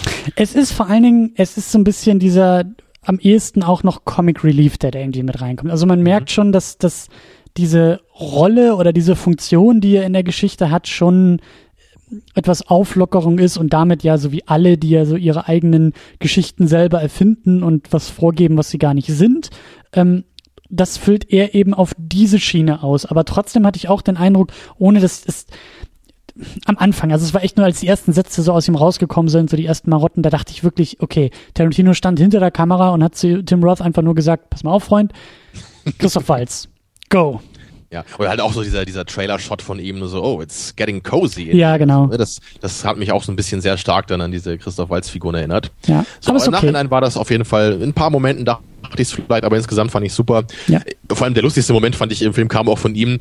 Äh, da gab es halt eben vorher, glaube ich, da hatte der da wurde dieser John Ruth, der Hangman, irgendwie gefragt, so hier, zeig mir irgendwie diesen Warrant, ne, diesen, äh, diesen Such, dieses äh, Gesuch von von dieser Daisy Domergue, damit ich weiß, dass du nicht einfach irgendein Mädel äh, entführt hast. Und dann geht's natürlich los, so, hey, warum willst du das sehen? So vertraust du mir nicht ja, und so. Ja. Und später fragt dann ja irgendwie, ähm, ich glaube, der, der Chris Mannix fragt dann irgendwie den, den Oswaldo Mowbray, ob er dann mal irgendwie sehen könnte, ob er wirklich der Hangman ist. Und er sagt nur so, sure.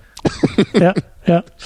So nach dem Motto, so erst, er liebt halt irgendwie so diese Formalitäten, ne, so er holt dann seine kleine Klappbrille raus und das, das fand ich knuffig. Das fand ich auch so geil, als sie alle angefangen haben, ihre Brillen auszupacken, wenn sie sich so Briefe gezeigt haben. Ich weiß nicht, das ich, herrlich. Ich konnte mich da wegschmeißen vor Lachen, echt. Weil, Tim Roth ist auch wirklich ein cooler Schauspieler, muss ich dazu sagen. Ja. Also er hat halt bei Tarantino, ähm, mochte ich ihn eigentlich immer. In diesem Four Rooms ähm, muss ich allerdings sagen, da spielt er halt sehr überzeichnet. Also da, da macht er permanent so komische Hampelbewegungen und so ganz überzeichnete Grimassen. Und das hat leider für mich nicht funktioniert da. Aber wirklich so in, in Reservoir Dogs und Pulp Fiction, wo er da nicht so eine riesige Rolle hat. Mhm. Aber da finde ich ihn wirklich super. Mhm. Als grauer Hulk vielleicht nicht unbedingt so sehr. Das stimmt. Aber ähm, also ich, ich bin, glaube ich, auch bei ihm, wäre ich auch froh, ihn in mehr Filmen zu sehen. Hm. Da könnte ich dir eine Serie empfehlen, aber du guckst ja keine Serien. Aber Lie to Me ist sehr, sehr schön. Da spielt er einen ähm, Psychologen, der durch Micro-Expressions in den äh, Gesichtern von Menschen erkennen kann, wann sie lügen und wann sie nicht lügen. Und eine sehr extrovertierte Persönlichkeit da spielt. Ist er da die Hauptfigur? Oder? Genau, da ist er die Hauptfigur. Okay. Und spielt irgendwie auch wieder komplett anders als das, was er jetzt hier gemacht hat. Also sehr, sehr, ähm, sehr marottenhaft, aber auf eine ganz andere Art und Weise. Also wenn ich alle Filme kenne, die es gibt, dann gucke ich da mal rein. Oh, das ist ein Riesenkompliment. Das sollte man auf die nächsten DVD-Pressungen dieser Serie schreiben. Vielleicht klammer ich sogar die Adam Sandler-Filme aus. Gucken wir mal. Sehr gut. Ähm, weiter geht's mit Michael Madsen als Cowboy Joe Gage, der nur in dieser Hütte sitzt, um sein Tagebuch zu schreiben und seine Mama besucht. Es ist ja Weihnachten. Ja, und er ist echt alt geworden, würde ich sagen. Ne? Ich meine, klar, hm. alle sind ein bisschen älter geworden, aber ich habe jetzt auch gerade eben Reservoir Dogs nochmal geschaut und äh, also in Reservoir Dogs, das sieht er fast so ein bisschen aus wie der junge Mickey Rourke, finde ich. Ne? So, er ist echt so der good-looking Guy. Und, und jetzt ist er ja schon eher wirklich so der fertige, schmierige Typ. So, das war in Kill Bill auf eine coole Weise. Und gerade bei ihm habe ich mich echt gefragt, ob er wirklich so eine Stimme hat. er klingt halt echt so, als hätte er jahrelang gesoffen. ähm, ich will da nichts unterstellen. Gehört alles zur Rolle, gehört alles zur Rolle. Ja. Das nennt sich Schauspiel. Ja. Ja. Äh, man, man, kann ihm so als Schauspieler vielleicht, oder ich weiß nicht, ob, ob das auch in der Rolle liegt, die man spielen muss, aber er spielt eigentlich immer diesen Typen, der so, so diesen leicht verschmilzten äh, Gesichtsausdruck hat. Das ist halt in Sin City so, in Reservoir Dogs, jetzt hier ähm, bei Kill Bill auch. Also er hat wirklich immer diesen Ausdruck drauf. Mhm. Also ich weiß nicht, ob er das machen muss oder ob er nichts anderes kann. Ähm, ich mag ihn trotzdem irgendwie gerne. Ich weiß auch nicht warum. Ich würde nicht sagen, dass ich ihn wirklich schauspielerisch super geil finde bei dem, was er gemacht hat, aber irgendwie sehe ich ihn gerne auf der Leinwand. Aber auch gut besetzt. Also er fällt irgendwie auch auf eine, so wie alle. Alle fallen irgendwie auf ihre eigenen Arten irgendwie raus. Genau, also er soll niemand ja gerade passt. dieser unsympathische, schmierige Typ sein, Ganz den genau. sofort alle verdächtigen. Ganz genau. Das äh, funktioniert halt absolut perfekt. ja, ja. Ja, das hätte bei Tim Roth, glaube ich, nicht so gut funktioniert, wenn er, vielleicht kann er das auch, ja, aber wenn er so einen schmierigen Typen hätte spielen müssen, hätte ich mir schwerer vorstellen können, glaube ich. Oh, dann solltest du dir vielleicht diese Serie angucken. Also da ist er auch ein bisschen merkwürdiger drauf, aber ja. Ja, wahrscheinlich nur, weil ich es noch nie so gesehen habe von ihm, aber klar, er ist auch ein super Schauspieler, kann er bestimmt auch. Dann haben wir noch Bruce Dern als General Sandy Smithers, der da in seinem, in seinem äh, Sessel sitzt vor dem Kamin und vor dem Schachbrett. Genau. Grumpy Old Man, das ist so unsere Rolle im Geiste gewesen. Na, bis irgendwie so auf den Rassismus. Also den äh, minus, minus das und dann kommt das eher hin, ja. Wir haben nur Filmismus. Ja, Ja. Ja, ich meine, er war auch auch okay, er war ja auch viel dabei. Ne? Das war ja auch wieder seine Figur, das haben sie ja genau gesagt, er soll ja eigentlich auch nur da rumsitzen und im Grunde nicht auffallen. Aber tut's dann doch wieder. Also das Genau, meine ich ja. er- Also alle fallen irgendwie auf, obwohl sie nicht auffallen sollen und das ist schon er geil. bricht ja dann irgendwann aus der Rolle raus, eben Ja, weil er da mit ja. dem Major Warren natürlich aneinander gerät. Der, der weiße Südstaaten-General trifft auf den schwarzen Nordstaatler Major. Ja, Es ist klar, dass da natürlich irgendwie, dass es da brodeln wird. ja. Genau. Ja, und dann haben wir, ähm, achso, genau, diesen James Parks haben wir noch hier als den äh, Kutscher O.B. Jackson. Mhm. Habe ich jetzt nicht nochmal nachgeguckt, aber der Name sagt mir auf jeden Fall auch nix. Mhm. Mir auch nicht. Er hatte eine coole Brille, fand ich. Und diesen Hut fand ich auch lustig mit diesen Bommeln an der Seite. Ja, Ich wusste nicht, ob das äh, ein normaler Hut war zur damaligen Zeit. keine Ahnung. Keine Ahnung. Das hat mich so ein bisschen an diese Krippenspiele erinnert, weißt du, wo man, die sich so drehen, wo dann so verschiedene kleine Sachen dran sind, die so die äh, Babys dann anfassen können. Meinst du, das war sein Weihnachtshut? ja, genau. Nur drehen kann er sich wahrscheinlich nicht, ja. Ja. Ja, und dann, Genau. du wolltest, glaube ich, zu Channing Tatum als Jodie, Genau. als, ja, Weil, weil, weil das fand ich eigentlich wirklich äh, problematisch, dass man ihn am Anfang schon gleich in den Credits genannt wurde. ja, Entschärfend kann ich sagen, dass ich wirklich, ich war zwischendurch so stark im Film drin, dass ich echt vergessen hatte, dass er noch auftauchen muss. mhm. Aber im Grunde finde ich es eigentlich nicht gut, dass wenn halt ein wichtiger Schauspieler oder ein bekannter Schauspieler zumindest in einem Film auftaucht oder äh, in den Credits auftaucht, ja, und man sieht ihn nach zwei Drittel im Film noch nicht, Mhm. dann weiß man halt immer, irgendwas kommt noch. Mhm. Und das, das finde ich halt gerade in so einem, in Anführungsstrichen, Mystery-Film hier eben nicht gut. So, weil man weiß ja nie so genau, was da wirklich am Ende passiert. Und im Grunde weiß man ja nicht mal hundertprozentig, dass das stimmt, äh, dass äh, ähm, irgendwelche Leute da äh, diese Daisy Domergue wirklich ra raushauen wollen. Vermuten ja eigentlich alle nur, aber es kann ja sogar sein, dass es gar nicht stimmt und dass es Ja. irgendwas anderes ist Ja. letztendlich. Weißt du was? Bei mir war es nämlich so nach der Intermission, ne, also als der Film wieder eingesetzt hat, diese Stimme aus dem Off gekommen ist, die uns dann ja so ein bisschen was erzählt und sagt, oh, vor 15 Minuten, bla bla bla. Da habe ich zuerst äh, Tarantino selbst gar nicht erkannt an der Stimme und dachte, weil ich halt immer noch darauf geprimed war, dass Channing Tatum ja auftauchen muss, dachte ich, Moment mal, ist das jetzt die Stimme von Channing Tatum? Weißt du, so macht Tarantino jetzt sozusagen so ein so ein Taschenspielertrick und zieht quasi den, den Boden irgendwie weg und sagt, ah, in Wirklichkeit ist die Rahmenhandlung eine ganz andere und wir sitzen jetzt irgendwie mit Channing Tatum in einem Saloon in einem ganz anderen Ort und er hat irgendwelchen anderen Leuten nur alles bis dahin erzählt, weißt du, und Tarantino macht da so einen Szenenwechsel oder kommt da irgendwie mit Oder ob diesem, er echt nur sogar so ein Voice-Over oder so macht. Ja, genau. Ein, bei Inglourious Bastards gab es ja auch, äh, muss man formal sagen, das wäre im Grunde der fünfte Auftritt gewesen von Samuel L. Jackson, weil er da ja auch einmal kurz ein Voice-Over hat, Ja. als er erklärt, äh, wie brennbar doch Filmrollen sind. Genau, genau. Genau, und das, das, du hast aber recht, also bei mir hat das nämlich nicht funktioniert. Also ich war drin und da kommen wir auch gleich noch drauf, aber ähm, ich habe nie vergessen, dass Channing Tatum noch auftauchen soll. Und auch Zoe Bell, die eben später dann als Six Horse Judy auftaucht, die habe ich halt auch die ganze Zeit noch erwartet. Ich wusste, okay, da müssen noch Leute irgendwie auftauchen, in diese Hütte reinplatzen, da muss noch irgendwas passieren. Genau, bei Zoe Bell habe ich es auch nicht vergessen. Ich glaube einfach nur, weil, aber bei ihr hätte man sich halt easy vorstellen können, dass das irgendeine Kleinigkeit ist äh, mit ihr, ne? dass sie halt nicht irgendein so ein super wichtiger Charakter sein wird. Bei Channing Tatum war es halt die Frage, ob das so ist oder nicht. Ne? Weil ich meine, Zoe Bell, ich mag die auch super gerne, aber Channing Tatum ist jetzt schon noch ein anderes. Und sie ist nicht irgendwie nur, äh, er ist nicht nur das, die Stuntfrau von Tarantino. Ja, ja. So, und jetzt darfst du wunderbar mit diesen ganzen Namen und Figuren den Plot nochmal zusammenwürfeln. Ja, also John Ruth, the Hangman, ja, reist zusammen mit Daisy Dormegoo nach Red Rock, weil er sie da an den Galgen bringen will, weil er ist nämlich ein Bounty Hunter und auf sie gibt's 10.000 Dollar. So, und das ist halt eben seine Marotte, ne? er ist der Hangman, deswegen will er halt auch den, den Hangman in dem Ort äh, seinen Job machen lassen, ja. Sehr vernünftig. Sehr ehrenvoll, ja. Genau, deswegen, wenn er irgendwie steht, dead or alive, er bringt die Leute lieber lebendig ab. Ja, dann trifft er auf seiner äh, verschneiten Kutschfahrt nach Red Rock, trifft er dann auf den Major Marquis Warren. Heißt der Marquis, wird das so ausgesprochen, weiß ich gar nicht, oder Marquis oder so, ich keine Ahnung. Ich glaube Marquis sagen sie, ne? Mhm. Ja, der hat auch äh, so ein paar eingefrorene Leichen dabei. Äh, bei ihm sind sie tot, nicht lebendig. Der will sie auch in Red Rock abgeben. Und deswegen bittet er äh, den, den ähm, John Ruth, ob er da mit in der Kutsche fahren darf. Und das wird dann eben auch erlaubt. Auf dem Weg nach Red Rock treffen die drei dann auf den angehenden Sheriff Chris Mannix. Angeblich. Der, ja, muss man dazu nicht so sagen? richtig verraten eigentlich, ne? Aber ich habe jetzt schon vermutet, dass das stimmte, mhm. dass er wirklich Sheriff werden sollte. Ja, und da, da beginnen dann schon die ersten größeren Konflikte, ne, weil er eben so ein Südstaatler ist, der nicht so viel für Schwarze über hat, wie viele Figuren in dem Film. Mhm.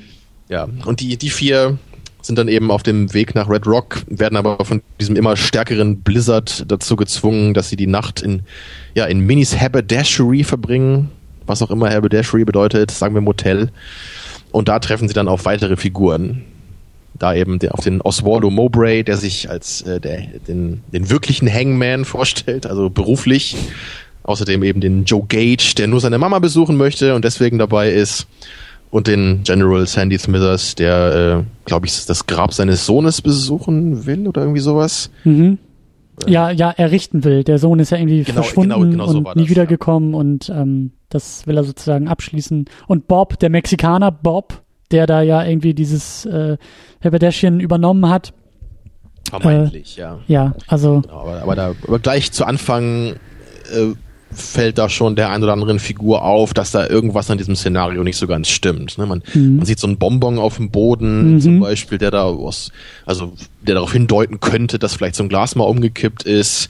Außerdem ist halt auch das ein bisschen unglaubwürdig, dass dieser Bob da wirklich diese Haberdashery übernommen hat und äh, dass Joe Gage nur seine Mama besuchen will, ist vielleicht auch nicht so die glaubwürdigste Geschichte. naja, und deswegen ähm, spinnt sich das, äh, also es, es, es läuft immer so ein bisschen auf so, ein, auf so eine Entladung hinaus die ganze Zeit. Es gibt Spannungen zwischen verschiedenen Figuren. Man weiß nie so genau, wer hier eigentlich genau was intendiert. Ja. Und da habe ich auch wirklich beim, beim Schauen des Films, ich habe mir viele Theorien zusammengesponnen.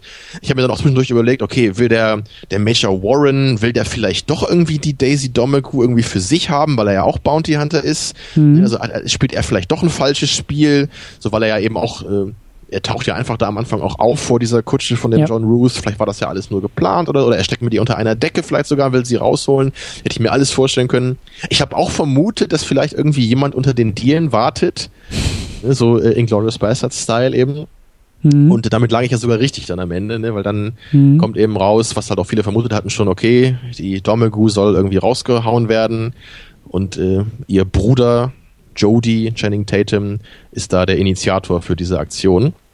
Mhm. Und das mündet, äh, wie bei oft, äh, wie oft äh, bei Tarantino, in einen extrem überzogenen blutigen, totalen Shootout. Mhm. So die letzte halbe Stunde, die war ja schon fast Torture-Porn-Niveau, so von dem Film. Das hätte ich auch nicht gedacht vorher, dass das. Da so fliegen die Köpfe auch, ja. Da fliegen die Köpfe wirklich. Ja, das, also bei, bei Django Unchained war das Ganze halt auch auf eine sehr also comichaft überzeichnete Weise, deswegen war das, fand ich jetzt nicht so unangenehm anzugucken. Mhm. Aber hier schon, also wie dann irgendwie äh, der Warren halt so einen Schuss in die Genitalien bekommt und danach halt nur noch so schreiend und sadistisch lachend irgendwie durch den Raum äh, kriecht, ja, und die, die Domergu wird halt auch immer weiter fertig gemacht und ihre Zähne werden ausgeschlagen, sie ist mit Gehirn ja, ja. und Blut über, überdeckt. Allein als ja. die Leute da ihren vergifteten Kaffee trinken und dann irgendwie das Blut so aus denen heraus spritzt und strömt und der, genau. der Hangman da irgendwie noch ihr also das, äh, ja,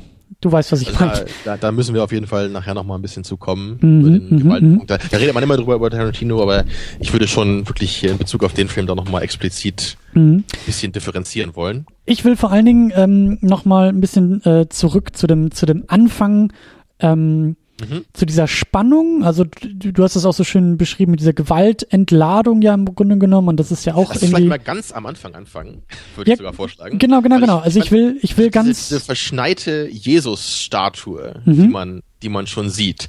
Und dazu haben wir diesen wirklich, wie ich auch echt sagen würde, großartigen Soundtrack von dem Ennio Morricone wieder. Ja. Also dieses, dieses Theme, das habe ich seitdem immer im Kopf gehabt. Das ging mir gestern Abend gar nicht mehr aus dem Kopf nach dem Kinobesuch. Mhm. Und also wirklich dieser die langsam aus dem Hintergrund ins Bild fährt. Und wir haben eben diese verschneite Jesus-Statue, was ja auch schon viel aussagt über den Ja. ganzen Ton des Films, ne, über diese, dies- dieser, dieser weite Norden, ne, dieses, dieses verschneite äh, Mhm. Gebiet, wo halt, äh, wie gesagt, so das, das Gute ist irgendwie begraben, könnte man vielleicht sagen, unter Mhm, Schnee. versteckt, ne? versteckt im Schnee, ja. Ja. Ja, Das, Aber- das, das, das zeigt schon mal so eine, so eine gewisse Rauheit, die wir zu erwarten haben. ja ich fand ich fand es auch stark, mit so einem, mit so einer Ruhe in den Film reinzugehen. Ja. Mit diesem Und langen. ich liebe sowas. Ich Ja. liebe, wenn Filme am Anfang wirklich so, du, du sagst das ja auch gerne bei Inception immer, ne, diese, dieser, dieser völlige Start in Medias Res, wo man noch gar nicht so richtig versteht, was das soll, Ja. äh, ist halt auch nicht so mein Ding. Und du magst das, glaube ich, auch oft nicht so gerne. Ja. Aber wirklich so dieses, äh, dieser Start, diese, diese langsamen Credits zu sehen, dazu einen richtig eingängigen, coolen Soundtrack zu haben, das ist für mich eigentlich auch schon wieder das, was wir am Ende noch besprechen wollen. Das ist für mich auch so ein Kinoerlebnis. Das ist wirklich so dieses, ich setz mich hin und hier wird vor meinen Augen eine Welt entfaltet. Ja. Ja, Und das und es geht, braucht einfach ein bisschen Zeit am Anfang. genau, und es geht langsam in diese Welt und auch in diesen Film, in die Figuren, in all diese Dinge geht es langsam rein und da merkt man auch, Tarantino lässt sich Zeit und es ist halt wirklich, da, da war es ja bei mir noch so ein bisschen, es, also es ging ja los und Soundtrack und alles wunderbar und ich gucke noch so ein bisschen auf die Bilder und freue mich und so. Aber als dann die ersten Figuren noch aufgetaucht sind, da war ich, da war ich wirklich voll drin und das war wirklich ein absolut groß, groß, groß, groß, großartiger Tarantino, der da wieder Figuren bringt. Da musste ich auch an Inglourious Bastards denken und teilweise diese gleiche Genialität von Figuren, von Dialogen, von Sätzen, von, von kleinen Setups, ja, wenn, wenn hier irgendwie der, der äh, Major auf diese, auf diese Kutsche trifft und erst mit dem Kutscher spricht und dann irgendwie an die Kutsche langsam rangeht und dieses ganze, diese, diese, diese Kleinigkeiten, also die Art und Weise, wie da Charaktere aufeinandertreffen, da, da lässt sich Tarantino wieder so viel Zeit und das ist so geil gemacht, weil das für mich schon anfängt, diesen Spannungsbogen aufzubauen. Allein der erste Moment, als er auf diese Kutsche trifft und wie du sagst, du weißt ja eigentlich gar nicht, ist das jetzt nur irgendwie, ist das eine Falle, ist es keine Falle, so wer ist jetzt irgendwie gut, wer ist nicht gut, wer ist jetzt eigentlich dafür da, um den anderen sofort zu erschießen, das könnte theoretisch die ganze Zeit passieren, weil es ist ja auch ein Tarantino-Film. Da kann auch sein, dass Samuel L. Jackson nach zwei Minuten wieder weg ist. Und alles ist irgendwie möglich und das erzeugt so viel Spannung und eben auch in diesen, in diesen, und das ist ja das, was wir auch bei Inglourious Basterds so gefeiert haben, die Action im Dialog. Da wird nicht viel geschossen, aber da wird verbal so viel aufeinander eingeprügelt und geschossen. Ähm, und da war ich voll drin. Das war wirklich, also bis zur, bis zur Intermission, als dann, als wir dann die Pause hatten und kurz äh, so ein bisschen gequatscht hatten, so wir waren alle irgendwie in der Gruppe einig, so wir wollen diesen Kinosaal nie wieder verlassen. Das soll immer so weitergehen und bitte, bitte keine Auflösung und bitte kein Ende dieses Filmes, weil das einfach so geil war. Ja. Ich habe, glaube ich, irgendwo gelesen gehabt in einer etwas kritischeren, äh, in einem etwas kritischen Review, dass die Dialoge für manche anscheinend nicht so cool sind wie bei anderen Filmen, weil es nicht so eine, so eine, so eine wirkliche versteckte Ebene bei denen gibt. Also gerade eben diese Kellerszene bei Inglourious Basterds das ist ja das beste Beispiel, Mhm. wo ja permanent ne, über was geredet wird, aber im Grunde was völlig anderes äh, dabei stattfindet. Mhm. Und ich, da würde ich halt auch sagen, das ist, glaube ich, jetzt bei Hateful Eight nicht so der Fall. Vielleicht mal in kleinen Momenten, aber nicht so im Großen und Ganzen. Weiß ich nicht. Also da muss ich schon gleich einhaken, weil ich finde, ähm, ich, ich habe nicht so wie du die ganze Zeit mitgerätselt. Also das war auch ein, ein, ein Vorteil, glaube ich, von, von meiner Seherfahrung, dass ich echt, ich war einfach nicht in der Stimmung. Ich habe mich wirklich in, in, in, in den Sessel gesetzt, habe gesagt, okay, ich weiß, es ist Tarantino, der kann mit mir machen, was er will. Ich lass einfach, ich, ich gehe da mit, ich rätsel nicht viel mit, weil mir das zu, ich weiß, das wird sich sowieso alles fünfmal umdrehen. Ähm, aber es war halt immer die Frage schon so bei mir so latent dabei, okay, ist das jetzt gerade eine Lüge? Wer lügt gerade? Wer belügt gerade wen? Ähm, kann ich das glauben, was sie sagen? Und gerade wenn Figuren sich irgendwie gegenseitig vorstellen und auf einmal kommt da einer irgendwie, der, der Zweite, der da rein zufällig in einem Schneegestöber unterwegs ist, von sich behauptet, er sei der Sheriff, der neue Sheriff der, der, der, äh, dieser Kleinstadt. Da, spätestens da ging es schon los, dass ich gesagt habe, okay, irgendwas stimmt hier nicht. Irgendwie, so, weißt du, und dieses Gefühl, und das natürlich ist das jetzt nicht, nicht ganz so krass Meta oder ganz so krass ähm, doppeldeutig wie das, was da bei Inglourious Bastards passiert. Mhm. Aber für mich ist das eben die große Stärke, dass das auch noch so lange dauert, bis sich das auflöst. Dieser Spannungsbogen wird viel länger gehalten als bei Inglourious Bastards, wo das, das oftmals noch in derselben ja. Szenerie aufgelöst wird. Dauert es hier zwei Stunden, zweieinhalb Stunden, bis wir mal irgendwie was an Klarheit bekommen. Und auch dann wieder nur gefiltert durch Figuren, die uns was erzählen, bei denen man auch schon wieder nicht weiß, ob sie, ob sie recht haben und so. Also ja, ich würde das halt auch nicht so stark formulieren. Ich kann, glaube ich, ein bisschen verstehen, woher diese Äußerung kommt. Aber im Großen und Ganzen würde ich halt erstmal sagen, dass das Wichtigste bei den Dialogen wäre für mich jetzt erstmal, dass sie einfach gut sind an sich. Ja. Also von der, von der Performance her, von dem, was gesagt wird. Und, und das war's halt eben wirklich. Also diese ganzen ich meine, eigentlich im Grunde alles, was Samuel L. Jackson gesagt hat, war einfach großartig so. Also das, das hat er halt so gut performt wie üblich und das hat er halt immer so ein Biss und, und es gab ja auch viele wirklich nette, kleine, ironische, lustige Momente so. Also deswegen, ich würde halt sagen, es ist schon anders in der Dialogform als jetzt eben bei früheren Filmen, aber trotzdem so der, der Biss ist eben da. Hm. So, das, das hm. habe ich vor allem jetzt eben auch im direkten Kontrast nochmal zu Jackie Brown bei Jackie Brown vermisse ich das einfach. Da gibt's auch ein paar lustige Momente, auch meistens von Samuel L. Jackson da. Aber da habe ich einfach wirklich nicht diesen Biss und ich habe nicht diesen, diesen Drang, dass ich den Figuren permanent an den Lippen hänge. Mhm. Das hatte ich hier. Ja. Ich bin eigentlich ja. permanent, wenn, wenn irgendwie Leute sich unterhalten, auch wenn es nicht so metamäßig ist, aber diese, diese Konflikte, die besprochen werden, ne, so dieser Sadismus, dieser, dieser Hass, der da schon durchkommt, immer, da bin ich dabei gewesen. Ja. Also wirklich deswegen sind die Dialoge für mich hier wie sonst fast immer bei Tarantino auch wirklich top notch, wie man sagt. Und vor allen Dingen auch, äh, wenn wir schon im Englisch sind, mad respect für die Art und Weise, wie er das Ganze aufbaut. Ähm, dass das Ganze ja mit, ich glaube, ja, mit der Kutsche fängt's ja an, also mit dem mit dem Hangman und seiner Daisy, die ja erstmal dabei sind, und der Obi Jackson. Also wir haben schon mal drei, dann werden wir den vierten aufsammeln, kommt der fünfte langsam dazu. Also auch da, wenn man so will, das Directing im Drehbuch, die Entfaltung der ganzen Charaktere der Geschichte ist sehr, sehr gut gemacht. Und eben auch der Sprung dann zum Beispiel in die Kutsche. Da ist ja am Anfang am meisten los. Ja, drei Figuren, die erstmal aufeinandertreffen und wir ja mit denen, also wir lernen die ja dadurch auch kennen und merken schon da, wie du sagst, so da, da knistert es auch schon gewaltig in dieser Kutsche, weil sie kann irgendwie nicht mit dem Major und äh, der Hangman und der Major, die haben aber eher Respekt füreinander und dann kommt ein Vierter dazu, der nochmal alles wieder neu umwirft und eine neue neues ja. Gefahrenpotenzial reinbringt. Und also da, da musste ich vor allem auch an das äh, jetzt denken, was, was Patrick auch zu Reservoir Dogs gesagt hat, ne, der ja eben auch mit, mit diesem Dialog anfängt über irgendwie äh, mhm erstmal über so Madonna-Song, glaube ich, ne, und dann irgendwie über dieses Trinkgeld geben. Mhm. Also da, da reden erstmal irgendwie ein paar Figuren, die wir noch gar nicht kennen, einfach über irgendwas völlig Belangloses und so geht der Film los. Und das, da meinte er nämlich genauso, dass das erfordert halt wirklich eine Menge Mut und da brauchst du Selbstvertrauen, dass du dich so auf deine Figuren und deine Dialoge verlassen kannst, ja. dass du eben nicht dich äh, gedrängt fühlst, so erstmal mit einer Anführ in Anführungsstrichen Action-Szene anzufangen. Oder also mit, mit irgendwas, wo ein bisschen was passiert, wo ein bisschen Dynamik ist, damit du den Zuschauer gewinnst, auf diese Weise, was ja. man ja meistens in einem Film jetzt so hätte. Aber nee, Tarantino hat eben Vertrauen in seine, äh, seine persönlichen Stärken und er weiß ganz genau, so, er hat diese Darsteller mit diesen Figuren und diesen Dialogen und das reicht absolut aus, um den Zuschauer sofort zu packen. Ja. Da muss im Grunde überhaupt nichts passieren. Ja. Da, die fahren in der Kutsche rum für eine Stunde und es passiert nichts anderes. Ja. ja. Einmal fallen sie aus der Kutsche kurz, okay. Aber das ist die größte Action, die man dabei hat. Ja. Und es ist auch so ziellos. Auch so es ist auch noch so ziellos. Es ist ja dieser ganze, dieser ganze ähm, äh, Plot, wenn man so will, ja, der geht ja eigentlich erst so richtig in der Hütte los und nimmt dann auch erst ja. so richtig an Fahrt auf, als der Kaffee vergiftet wird. Die fahren ja einfach nur irgendwo hin im Grunde ja. und unterhalten sich so ein bisschen, weil sie nichts zu tun haben in der Zwischenzeit. Ganz genau. Die, die Leute kennen sich ja auch kaum, die müssen sich ja eigentlich überhaupt nicht über irgendwas Wichtiges unterhalten gerade. Ja. Ja. Aber es ja. funktioniert halt perfekt. Und das, das, das gab es halt auch vor Tarantino eben nicht. Ne? Diese Art von Dialog, die einen packt, obwohl sie gar nicht so inhärent mit der Story verknüpft ist, in erster Linie. Ja. Natürlich reden die nicht einfach immer nur irgendeinen so Unsinn, der mit nichts was zu tun hat. Aber ähm, es, es kommt dir halt so vor, als sei es so. Ja. Im Grunde lernen wir natürlich eine Menge über die Figuren dabei auch, wie die miteinander umgehen. Ne? Natürlich einfach auch über das, was sie erzählen. So ein bisschen was über die Vergangenheit kriegt man ja auch dann in der Kutsche.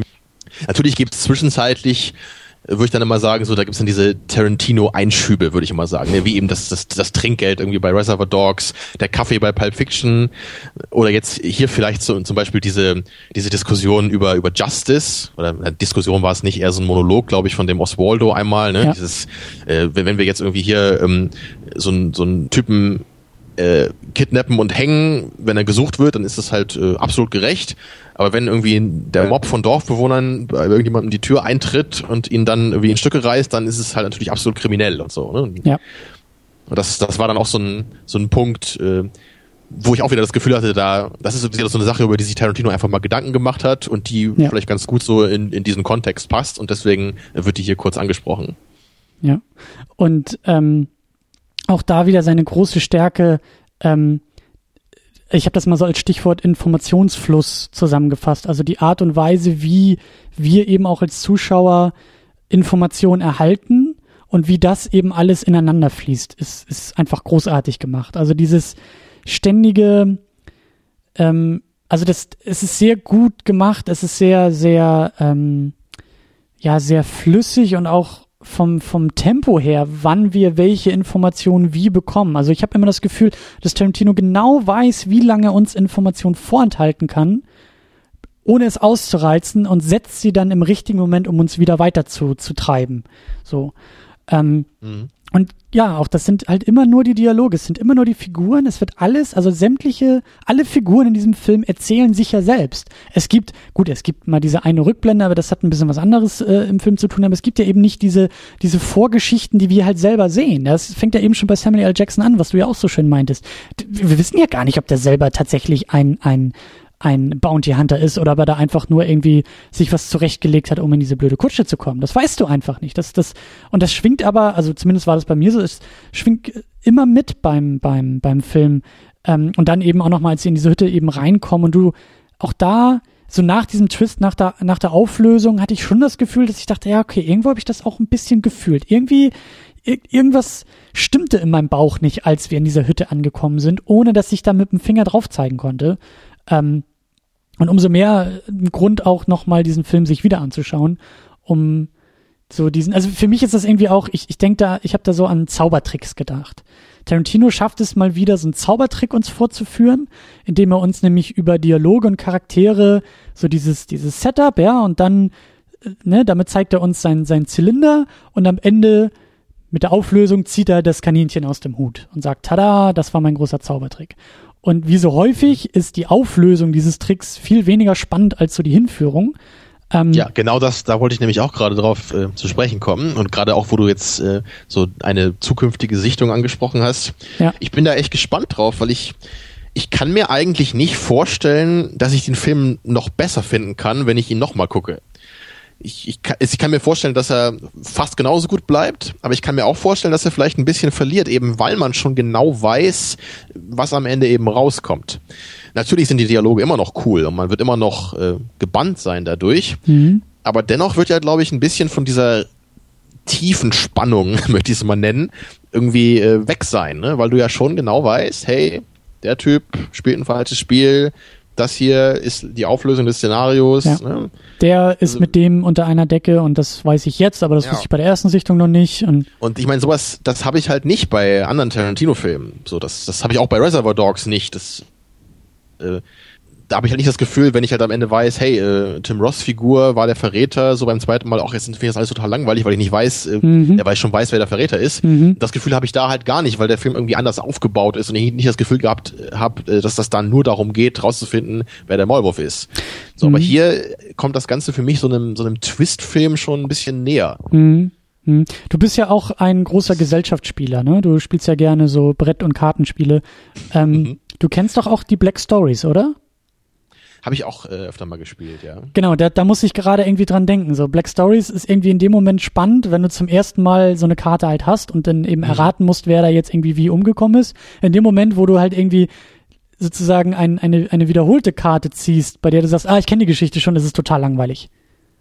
Ja, kannst du höchstens noch jemand, jemand anderem vorlesen, und, um zu gucken, wie der dann darauf reagiert? Ganz genau. Und so ähnlich stelle ich mir das jetzt auch bei diesem Film vor. Oder zumindest diese Frage schwebt im Raum. Ja, funktioniert das in der Wiederholung?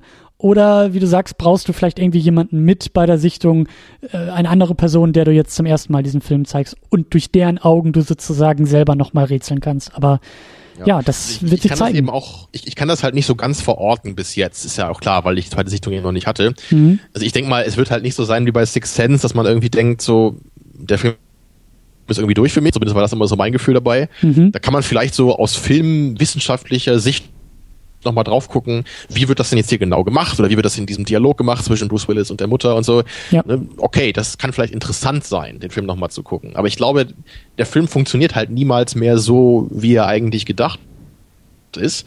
Und ja, aber andererseits, ähm, ich weiß halt nicht, ob es hier wirklich so hart ist. So, weil man könnte es halt vielleicht auch eher sagen, wie bei einem Hitchcock-Film oder so, wo man, mhm. wo ich bei mir jetzt da würde ich halt nicht sagen, dass der halt super scheiße ist beim zweiten Mal, weil ich halt alle die Auflösung schon kenne. Der verliert halt eher was für mich. Aber da ich einen Hitchcock-Film von vornherein nie so geil finden würde wie ein Terror Mystery-Film, ähm, wäre es dann vielleicht halt nicht so gravierend, so der Verlust hier. Ja, ich meine, ich werde den Film auf jeden Fall nochmal gucken, so dass das ist klar. Also jetzt nicht im Kino, aber wenn der dann im Blu-ray rauskommt, dann bestimmt. Aber dir ging das auch so, dass du nach, also du hast jetzt nicht die Intermission, aber du hast so, so nachdem diese, ähm, nachdem der Kaffee vergiftet wurde, dass für dich das Ganze auch so ein bisschen ähm, an Spannung verloren hat oder, oder vom, von der Stimmung her so ein bisschen äh, gewandelt ist oder, oder wie war das für dich? Also bei ja, mir war das auf jeden Fall so. Genau, ich kann auch sagen, das haben sie auch bei Letter Media gesagt in ihrem Review. Es, es ist für mich so ein, also nach diesem Shootout, wenn man es so nennen will, zwischen mhm zwischen dem und dem Generals. Da ist der Film für mich ein bisschen abgeflacht. Oder ab dann hatte ich immer so mehr Probleme damit. Vorher war ich echt absolut drin, kompromisslos. Da war ich absolut begeistert. Ich habe mitgefiebert. Ich wollte wissen, wer der Verräter ist. Ich habe den Figuren in den Lippen gehangen. Und, und später, ähm, ja, da gibt's halt mehrere Sachen, die ich wahrscheinlich da formulieren könnte, warum es für mich nicht mehr ganz so gut funktioniert erstmal das, was du auch gerade schon gesagt hattest, ich würde es einfach auch so, so sagen, so platt es klingt, irgendwie bei, bei nah zu jedem in dieser Art ist der Build-up einfach besser als die Auflösung. Ja. Also ich, ich würde es wirklich so platt formulieren, weil einfach, es ist einfach so unglaublich schwierig, einem spannenden, guten Build-up auch einen, eine genauso tolle Klimax hinterher zu liefern. Das gibt's so unglaublich selten, dass das gelingt. Ähm, das heißt, deswegen ist das schon mal so eine, so eine grundlegende Schwierigkeit einfach, wenn man so eine Art Skript schreibt. Ja. Und dazu kommen halt hier eben noch so, so manche Sachen, die eben wirklich Mike bei Red Letter Media auch sehr schön beschrieben hatte. Dieses Bild mit dem Schachspiel hat er nämlich gerade da ähm, umschrieben. Das, das wird ja immer wieder so im, im Bild gezeigt. Hey, dieser General hat ja vor sich so ein Schachspiel stehen, wo so eine Stellung aufgebaut ist. Also er spielt nicht aktiv gerade, mhm. aber es ist ja natürlich trotzdem so ein Bild, wenn man sowas eben sieht. Und dann liegt natürlich der Gedanke nahe, sich zu fragen, steht vielleicht jede Figur in dem Film für eine Figur auf dem Schachbrett.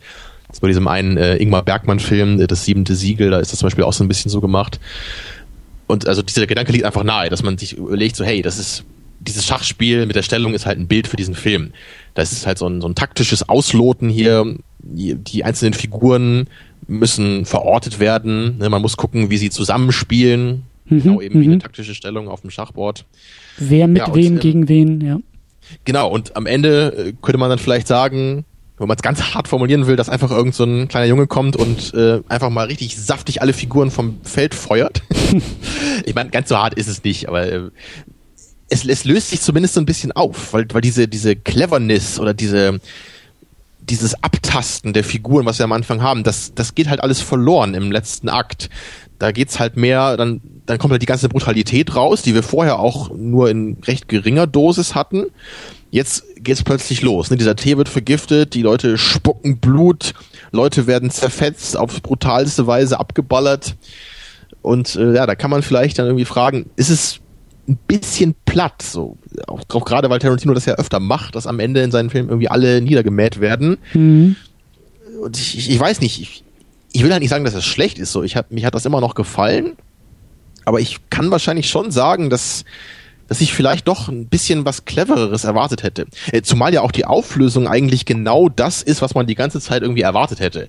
Da sind halt ein paar Typen in dieser Hütte, die spielen eine Rolle und sie wollen die Daisy Domergue eben raushauen. Aber beim Anschauen, was ich mir alles für einen Quatsch überlegt habe, habe ich eben schon angedeutet. Ne? Ich habe ja gesagt, der, der Major ist vielleicht irgendwie der Schuldige.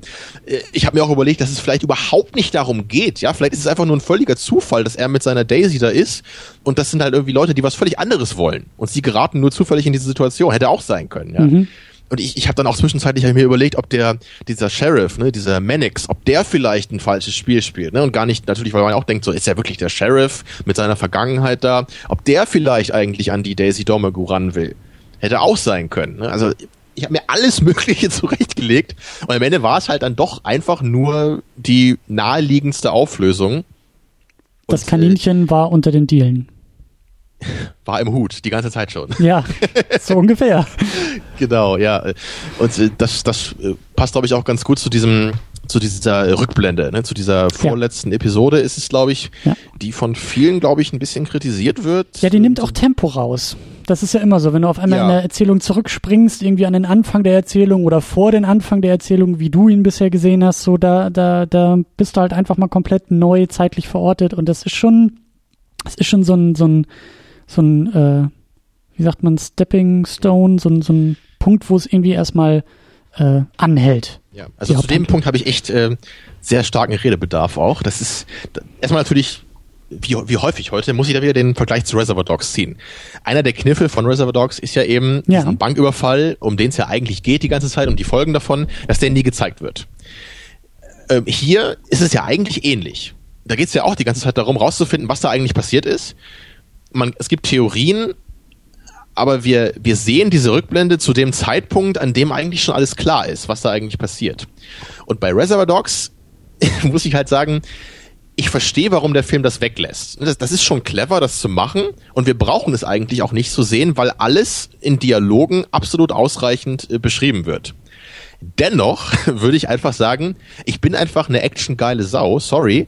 Und ich gucke mir halt immer gerne an, wenn, wenn Steve Buscemi und irgendwelche anderen geilen Schauspieler eine Bank überfallen und irgendwelche Leute äh, umbringen, ja. Das ist, da habe ich einfach Viewing Pleasure bei. Also, deswegen will ich halt nicht von vornherein sagen, dass diese Rückblende total blöd ist hier. Dennoch muss ich halt schon sagen, es ist schwierig, wenn im Grunde einfach nur das gezeigt wird, was wir eigentlich schon wissen und was äh, durch diese langen Ermittlungen in Anführungsstrichen schon so rauskam in dieser Hütte. Ich, ich glaube aber nicht, dass ich unbedingt sagen muss, ich will diese Rückblende gar nicht haben. Mhm. Ich hätte einfach mir gewünscht, dass diese Rückblende mehr eigenen Charakter gehabt hätte. Dass die nicht so hauptsächlich so kam es mir zumindest jetzt vor, dazu da ist, einfach nur nochmal zu zeigen, was da genau passiert ist. Hm. Ich hätte mir einfach gerne mehr besondere Momente in dieser Rückblende gewünscht, dass ich einfach Spaß so an der gehabt hätte. Hm. Also die, die Funktion ähm, ähm, der Rückblende würde ich sagen, ist, ist ja auch, um endlich mal eine gewisse Erzählautorität reinzukriegen. Also ich weiß leider nicht mehr genau, wie die Rückblende vorbereitet wird. Ich weiß nicht, ob Tarantino aus dem Off die einleitet. Ich glaube schon oder oder oder ich glaube sogar eine Texteinblendung irgendwie vor also halt eine, einen Tag vorher diese, oder so. Genau, diese Earlier This Morning, glaube ich, oder sowas. War das genau, so, genau, ne? genau. Also wir wir verlassen dann ja zum ersten Mal. Ähm, ah genau, nee, das war doch, das war, das war ja genau in dem Moment, als äh, der Major da in seine Weichteile geschossen wird und dann irgendwie äh, schreiend äh, zusammenbricht. Dann gibt's doch, glaube ich, so ein Fade to Black. Und dann kommt dieses Earlier This Morning, oder? Genau. ich und wir, jetzt richtig erinnere. Genau. Und wir lösen uns dann ja eben von unseren ja, von, von Samuel L. Jackson oder auch, auch von, von, von einem Hangman, also von unseren einführenden Figuren, denen man ja auch irgendwie so eine gewisse Erzählinstanz zuordnen könnte. Also durch die, ich würde am ehesten vielleicht noch sagen, durch, durch ähm, Samuel L. Jacksons Charakter erleben wir den Film und die Handlung und dadurch springen wir jetzt von diesem, von diesem Erzähler weg eher zu einem objektiven Erzähler, der in der Lage genau, also ist, zurückzublicken und zu sagen, sowas. Immer, genau. Ich glaube, wir sind immer entweder bei dem Major oder bei dem John Ruth, bei dem Hangman, glaube ich, von der Erzählperspektive. Genau. Wir sehen halt manchmal ein paar äh, Dialoge, die die beiden miteinander haben, aber wir sehen halt nie, wie irgendwie jetzt äh, sich der Joe Gage mit äh, dem Oswaldo unterhält oder so, ohne genau. dass jemand anderes das hören würde. Genau. Deswegen sind wir halt schon genau bei diesem persönlichen Erzähler, der vielleicht zwischen diesen beiden Figuren so ein bisschen wechselt ja. und hauptsächlich bei dem Major ist, ja. Genau, und jetzt, genau, jetzt springen wir von denen halt weg. Und jetzt haben wir zum ersten Mal eine gewisse äh, Instanz oder, oder, oder Autorität, bei der wir sagen können, alles klar, das, was wir jetzt hier sehen, was uns ja auch gezeigt und erzählt wird, das äh, können wir für bare Münze nehmen, was ja bei den ganzen anderen Figuren und Konstellationen ja nie der Fall war. Und ähm, also die Funktion äh, macht schon auch Sinn irgendwie, um dann weiter diese Handlung auch äh, äh, benutzen zu können, einordnen zu können, aber es ist schon irgendwie doch ein, nein, nicht Fremdkörper, aber es ist schon irgendwie doch was anderes, was da gemacht wird. Da könnte man natürlich auch fragen, ob das nicht irgendwie anders, klüger hätte gemacht werden können. Ja, ich, ich denke vor allem da, daran, wenn diese, Fil äh, diese Szene an einem Anfang von einem Film gestanden hätte. Ne, du hast diese Haberdashery, du hast so ein paar Strangers, ne, so Western-typisch, die da reinkommen, sich ein bisschen ja, umgucken, mhm man weiß nicht genau, was die da wollen, was da gleich passiert. Ne? Und dann fragt der eine, ob er dann ein paar Süßigkeiten bekommen kann. Der mhm, eine hält die mhm, Leiter mhm. für die andere. Das wäre halt eine spannende Sequenz gewesen, wenn du ja. gar nicht weißt, ob da gleich was passiert. Ne? So, was wollen die da? Warten die auf jemanden? Wollen die das überfallen? wollen die eine Person, die äh, in diesem Laden da drin ist, entführen oder was? Man weiß es halt nicht. Aber so weiß es halt, ja, die wollen die halt alle umbringen. Wir haben vorher schon gesehen, da ist Blut auf diesem Stuhl, ne, dieses, dieses Bonbonglas ja. wird gleich runterfallen. Wir wissen halt alles schon. Ja. Und das finde ich einfach schade. Weißt du, woran mich das erinnert hat? Auch jetzt, wie du das gerade so schön beschrieben hast, das hat mich, ähm, das war doch, glaube ich, Spiel mir das Lied vom Tod, wo wir doch am Anfang auch mit diesen, mit diesen drei äh, Banditen oder drei am Bahnhof, Typen am Bahnhof, so. genau, ich glaube auch zehn Minuten oder so, und wir wissen ja auch gar nichts über die. Wir wissen ja gar nicht, warum die da sind, wer die sind, ne, so dieses typische gut, schlecht, das ist alles noch nicht ganz so richtig erkennbar. Und genau das hat, also auch dieses, dieses Vorbereiten auf die Ankunft von jemand oder etwas und diesen Eindruck, den man dann bei dieser Ankunft vermitteln will, nämlich, dass man ja ganz zufällig da nur so rumhängt, genau das, dieses Setup hatte ich auch in dieser Rückblende das Gefühl, so.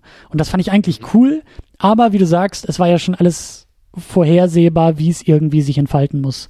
So. Genau. Und deswegen hätte ich mir eben gewünscht, ähm, dass da einfach ein paar an sich coole, markante Momente drin sind, die äh, diese ganze Episode ein bisschen äh, lohnenswerter machen.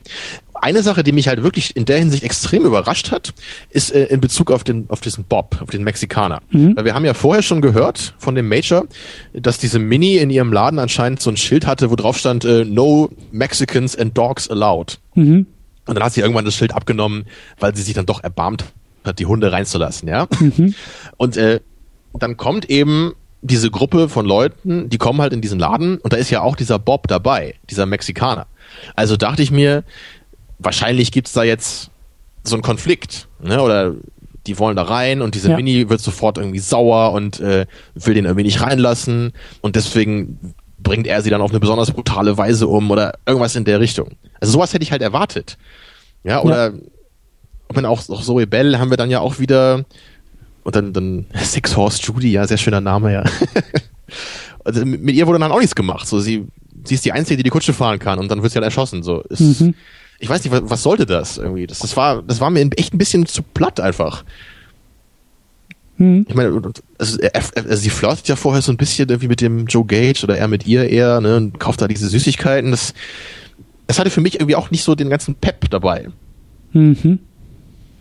Ja, deswegen mhm. im Nachhinein, ich, ich, weiß nicht, ob ich sagen will, dass es besser gewesen wäre, die Rückblende gar nicht zu haben. Weißt du was? Sie erfüllt, also sie erfüllt immerhin den Zweck, dass wir äh, den, äh, den, den, den Jody, ne, den Channing Tatum, dass wir den halt mal kennenlernen. Mhm. Und natürlich, ähm, wie er dann mit dem, mit dem äh, General Smithers redet, das ist natürlich schon wichtig, ne, dass man eben weiß, hey, er war eingeweiht, obwohl er gar nicht aktiv zur Gruppe gehört. Das war halt schon interessant, das halt mitzukriegen. Okay, ja. So, so als Fingerübung wäre das, glaube ich, echt cool, wenn nachher die DVD, Blu-ray irgendwie da ist, ähm, das mal selber auszuprobieren und zu sagen, okay, so Tarantino, ich äh, äh, widersetze mich jetzt mal deiner Autorität als Regisseur und ich fange mal mit dieser Sequenz an und spring dann von da aus an den Anfang des eigentlichen Filmes. Ja, also ich fange, ich, ich, ich baue mir selber eine mhm. chronologische Erzählung, also ich schneide sozusagen über DVD-Chapters mir den Film selber mal anders zurecht und guck, ob das dann irgendwie anders wirkt. Also einfach nur, wie es Idee, wirkt. Ja.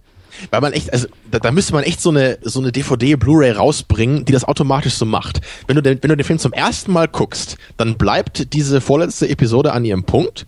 Aber sobald du den zum zweiten Mal in deinen Player legst, dann, weil du dann ja eh die Auflösung kennst, dann wird diese Szene an den Anfang gesetzt. ja, ja. ja. Und dann hast du eben die, die chronologische Erzählreihenfolge. Ja. Und dann, dann hast du eben nicht diesen Moment, das ist ja auch, das habe ich jetzt noch gar nicht angesprochen, da würde ich mich jetzt auch interessieren, wie du das empfindest ich glaube, viele stört eben auch nicht nur, dass wir halt alles schon wissen, was da passiert, sondern vor allem, dass das in diesem Moment uns nochmal so genau erzählt wird. Dass halt vor der großen Klimax im Grunde nochmal so ein Rückgriff geschieht und wir dann im Grunde danach nochmal neu ansetzen müssen für die Klimax. Mhm. Ist das für dich auch ein Problem? Ja, das meine ich auch so mit, mit, ähm, mit ähm, rausfallen aus der, aus der Hand, also mit diesem, mit diesem ähm, ja, mit dieser, mit diesem Anhalten der Erzählung im Grunde genommen. So, dass ich, ich frage mich halt auch, was das uns an neuen Informationen bringt und ob das eben nicht einfach so da mittendrin eher als Fremdkörper äh, funktioniert und wie du sagst, Spannung rausnimmt und irgendwie, ähm, ich meine, Tarantino hat es jetzt so gemacht, wie er es gemacht hat, aber ich frage mich, wie es anders wirken würde, ohne jetzt zu sagen, das eine ist besser und das andere ist schlechter oder so. Ich meine, er ist, glaube ich, auch ein sehr bedachter Filmemacher und wird sich diese Frage bestimmt auch selbst gestellt haben. Aber ich würde einfach nur gerne mal gucken, ob es da Unterschiede gibt. Wie du sagst, einfach so mit dieser Sequenz, das ist ja, glaube ich, auch ein eigenes Kapitel. Der ganze Film ist ja so in Kapitel aufgebaut. Einfach mal zu sagen, was passiert, wenn ich dieses Kapitel komplett weglasse? Und was passiert, wenn ich es ganz an den Anfang setze? Und ähm, ich weiß nicht, ich glaube schon, dass es einfach anders wirkt und anders funktioniert und dann kann man immer noch mal gucken, was irgendwie besser ist und was nicht. Ja. Ich glaube nur, dass ich persönlich so mit diesem Aspekt dieses ähm, kurzen Rückgriffs eigentlich nicht so ein Problem habe. Mhm. So, ich, ich kann verstehen, woher da die Kritik kommt, ne, weil du gerade, du hältst quasi so deine Luft an und dann musst du sie erstmal wieder rauslassen und dann musst du danach die Luft nochmal anhalten, wenn dann ja. die Klimax wieder kommt. Aber so, ich, ich finde prinzipiell die Idee okay, vor der Klimax nochmal neu anzusetzen und eben nochmal so ein bisschen tiefer auszuholen, noch so ein paar zusätzliche Emo ähm, ja, Emotionen und Informationen dazu zu packen, was halt hier nicht so ganz äh, gelungen ist. Aber ich glaube, prinzipiell kann ich damit durchaus leben, mhm. dieser Methode. Mhm. mhm. Wie ja. sieht's denn aus, wie sieht's denn aus für dich mit dieser ganzen, mit diesem Aspekt des Kammerspiels? Also mit diesem Festhalten an diesem einen Ort, an dieser einen Hütte. Ähm, das hatten wir in der Trailer-Unit, glaube ich, auch schon so ein bisschen angesprochen und angedeutet. Du bist ja generell einfach nicht so der große Fan von dieser, von dieser ähm, minimalen Location-Nutzung. Genau, das war eben neben dieser Mystery-Geschichte eine meiner Hauptbefürchtungen. Damit kam ich besser klar, als ich gehofft hatte äh, oder hoffen durfte, um mhm. so zu sagen. ähm, es ist bei mir halt schon so, ich bin halt ein sehr audiovisueller Filmschauer. Ne? Ich mag halt Brian De Palma gerne, ich mag gerne mhm. krasse Kameraarbeit, irgendwie Long Takes, coole Locations, ja viele Locations mag ich eigentlich immer gerne. Aber wie das eben oft so ist, äh, wenn man sowas sagt, man findet immer auch Beispiele, ist das bei mir so, wo das einfach mal überhaupt nicht stimmt. Ich konnte mit dem äh, Ausnahmen bestätigen die Regel, ne? Was auch immer dieser Spruch bedeuten soll, ja, aber äh, hier stimmt er auf jeden Fall weil ich, also mit Polanskis Carnage konnte ich einiges anfangen. Es gibt äh, ein paar Filme äh, mit Al Pacino, die, die auch sehr Kammerspielartig sind, zum Beispiel in Glengarry Ross oder Chinese Coffee, der ist sogar von ihm und mit ihm, mhm. sehr unbekannter Film. Und äh, bei Len, da geht's wirklich, da, da spielen fast nur zwei Leute mit. Da spielt Al Pacino mit, der einen Freund besucht und die unterhalten sich über so seine, über so ein Buch, was er geschrieben hat. Also ziemliches Klischee-Setup sogar gibt da so ein paar Rückblenden in dem Film, so ein paar Minuten immer, aber es sind so 98 Prozent spielt das wirklich in irgendeinem schäbigen Raum, wo halt äh, El Pacino sich mit einem Typen unterhält und die sich permanent äh, streiten und anfahren. Mhm. Und ist, das ist halt ein absolut großartiger Film. Also das äh, ist so eine 9 von 10 für mich. Ja, also das, es gibt Filme, die wirklich ganz audiovisuell sind, die nicht mal einen Plot haben, wo nur äh, zwei Figuren sich über irgendwas unterhalten und äh, mir gibt das was. Mhm. Dennoch ist es halt nicht mein Ding und ich suche jetzt nicht aktiv nach solchen Filmen. Aber wenn ich eben sehe, das macht Al Pacino, dann gucke ich mir das an. Oder wenn ich jetzt eben davon höre, das macht Tarantino, dann kann ich mir das vorstellen, dass mir das gefällt. Und hier war es deswegen auch so. Weil solche Filme leben halt logischerweise von den Figuren und von den Dialogen in erster Linie. Ähm, dazu kommt natürlich hier auch, dass jetzt ähm, diese Hütte ja nicht einfach nur, da steht nicht einfach nur eine Kamera vorne und äh, filmt irgendwie, was da gerade passiert. Mhm. So äh, so, so Dogma 95-Style oder so, sondern wir haben ja wirklich hier auch eine audiovisuell gut eingefangene, schäbige Hütte. ja. Ja, also das, das macht natürlich trotzdem nicht jetzt zu dem saftigen audiovisuellen Erlebnis, aber dennoch haben wir eine Menge interessanter Einstellungen, ja. coole ja. Kameraschwenks, so mit dem Raum wird ja auch ein bisschen gespielt, immer so mit den Perspektiven. Ja deswegen ein bisschen was fürs Auge ist ja schon da. Ja, aber in erster Linie eben der, der Sog des Films wird einfach stark durch die Dialoge kreiert, dass ich hier wirklich äh, irgendwann gar nicht mehr richtig merke, dass ja eigentlich dass wir eigentlich immer nur in dieser Eulenhütte sitzen. Hm. Das ist, ähm, ich hatte, ich hatte bei Letterbox auch so ein kleines Review geschrieben und habe ähm, auch so in meinem, in meinem schreibenden Elan von einer äh, bedrückend engen Hütte geschrieben und musste kurz überlegen und dachte, hm, irgendwie hat sich das ja gar nicht so angefühlt, aber eigentlich ja irgendwie schon, weil wir bleiben die ganze Zeit in dieser Hütte. Klar, das ist ein relativ großes Set, aber also mein Gedanke dabei war, dass die Größe des Ortes eigentlich auch so ein bisschen durch die, zumindest bei uns, durch dieses super Breitbildformat einfach nochmal gesetzt war. Ähm, da gab es ja auch, ich glaube, bei, bei Red Letter Media haben sie da ja auch ein bisschen spekuliert, äh, warum ausgerechnet äh, ja für so ein Art Kammerspiel Tarantino dieses, dieses krasse Breitbildformat benutzt, was eigentlich eher für Landschaften und vielleicht irgendwie, ja, ne, so macht er auch ein bisschen äh, die Schneelandschaften damit einfangen, aber warum ausgerechnet für Innenaufnahmen?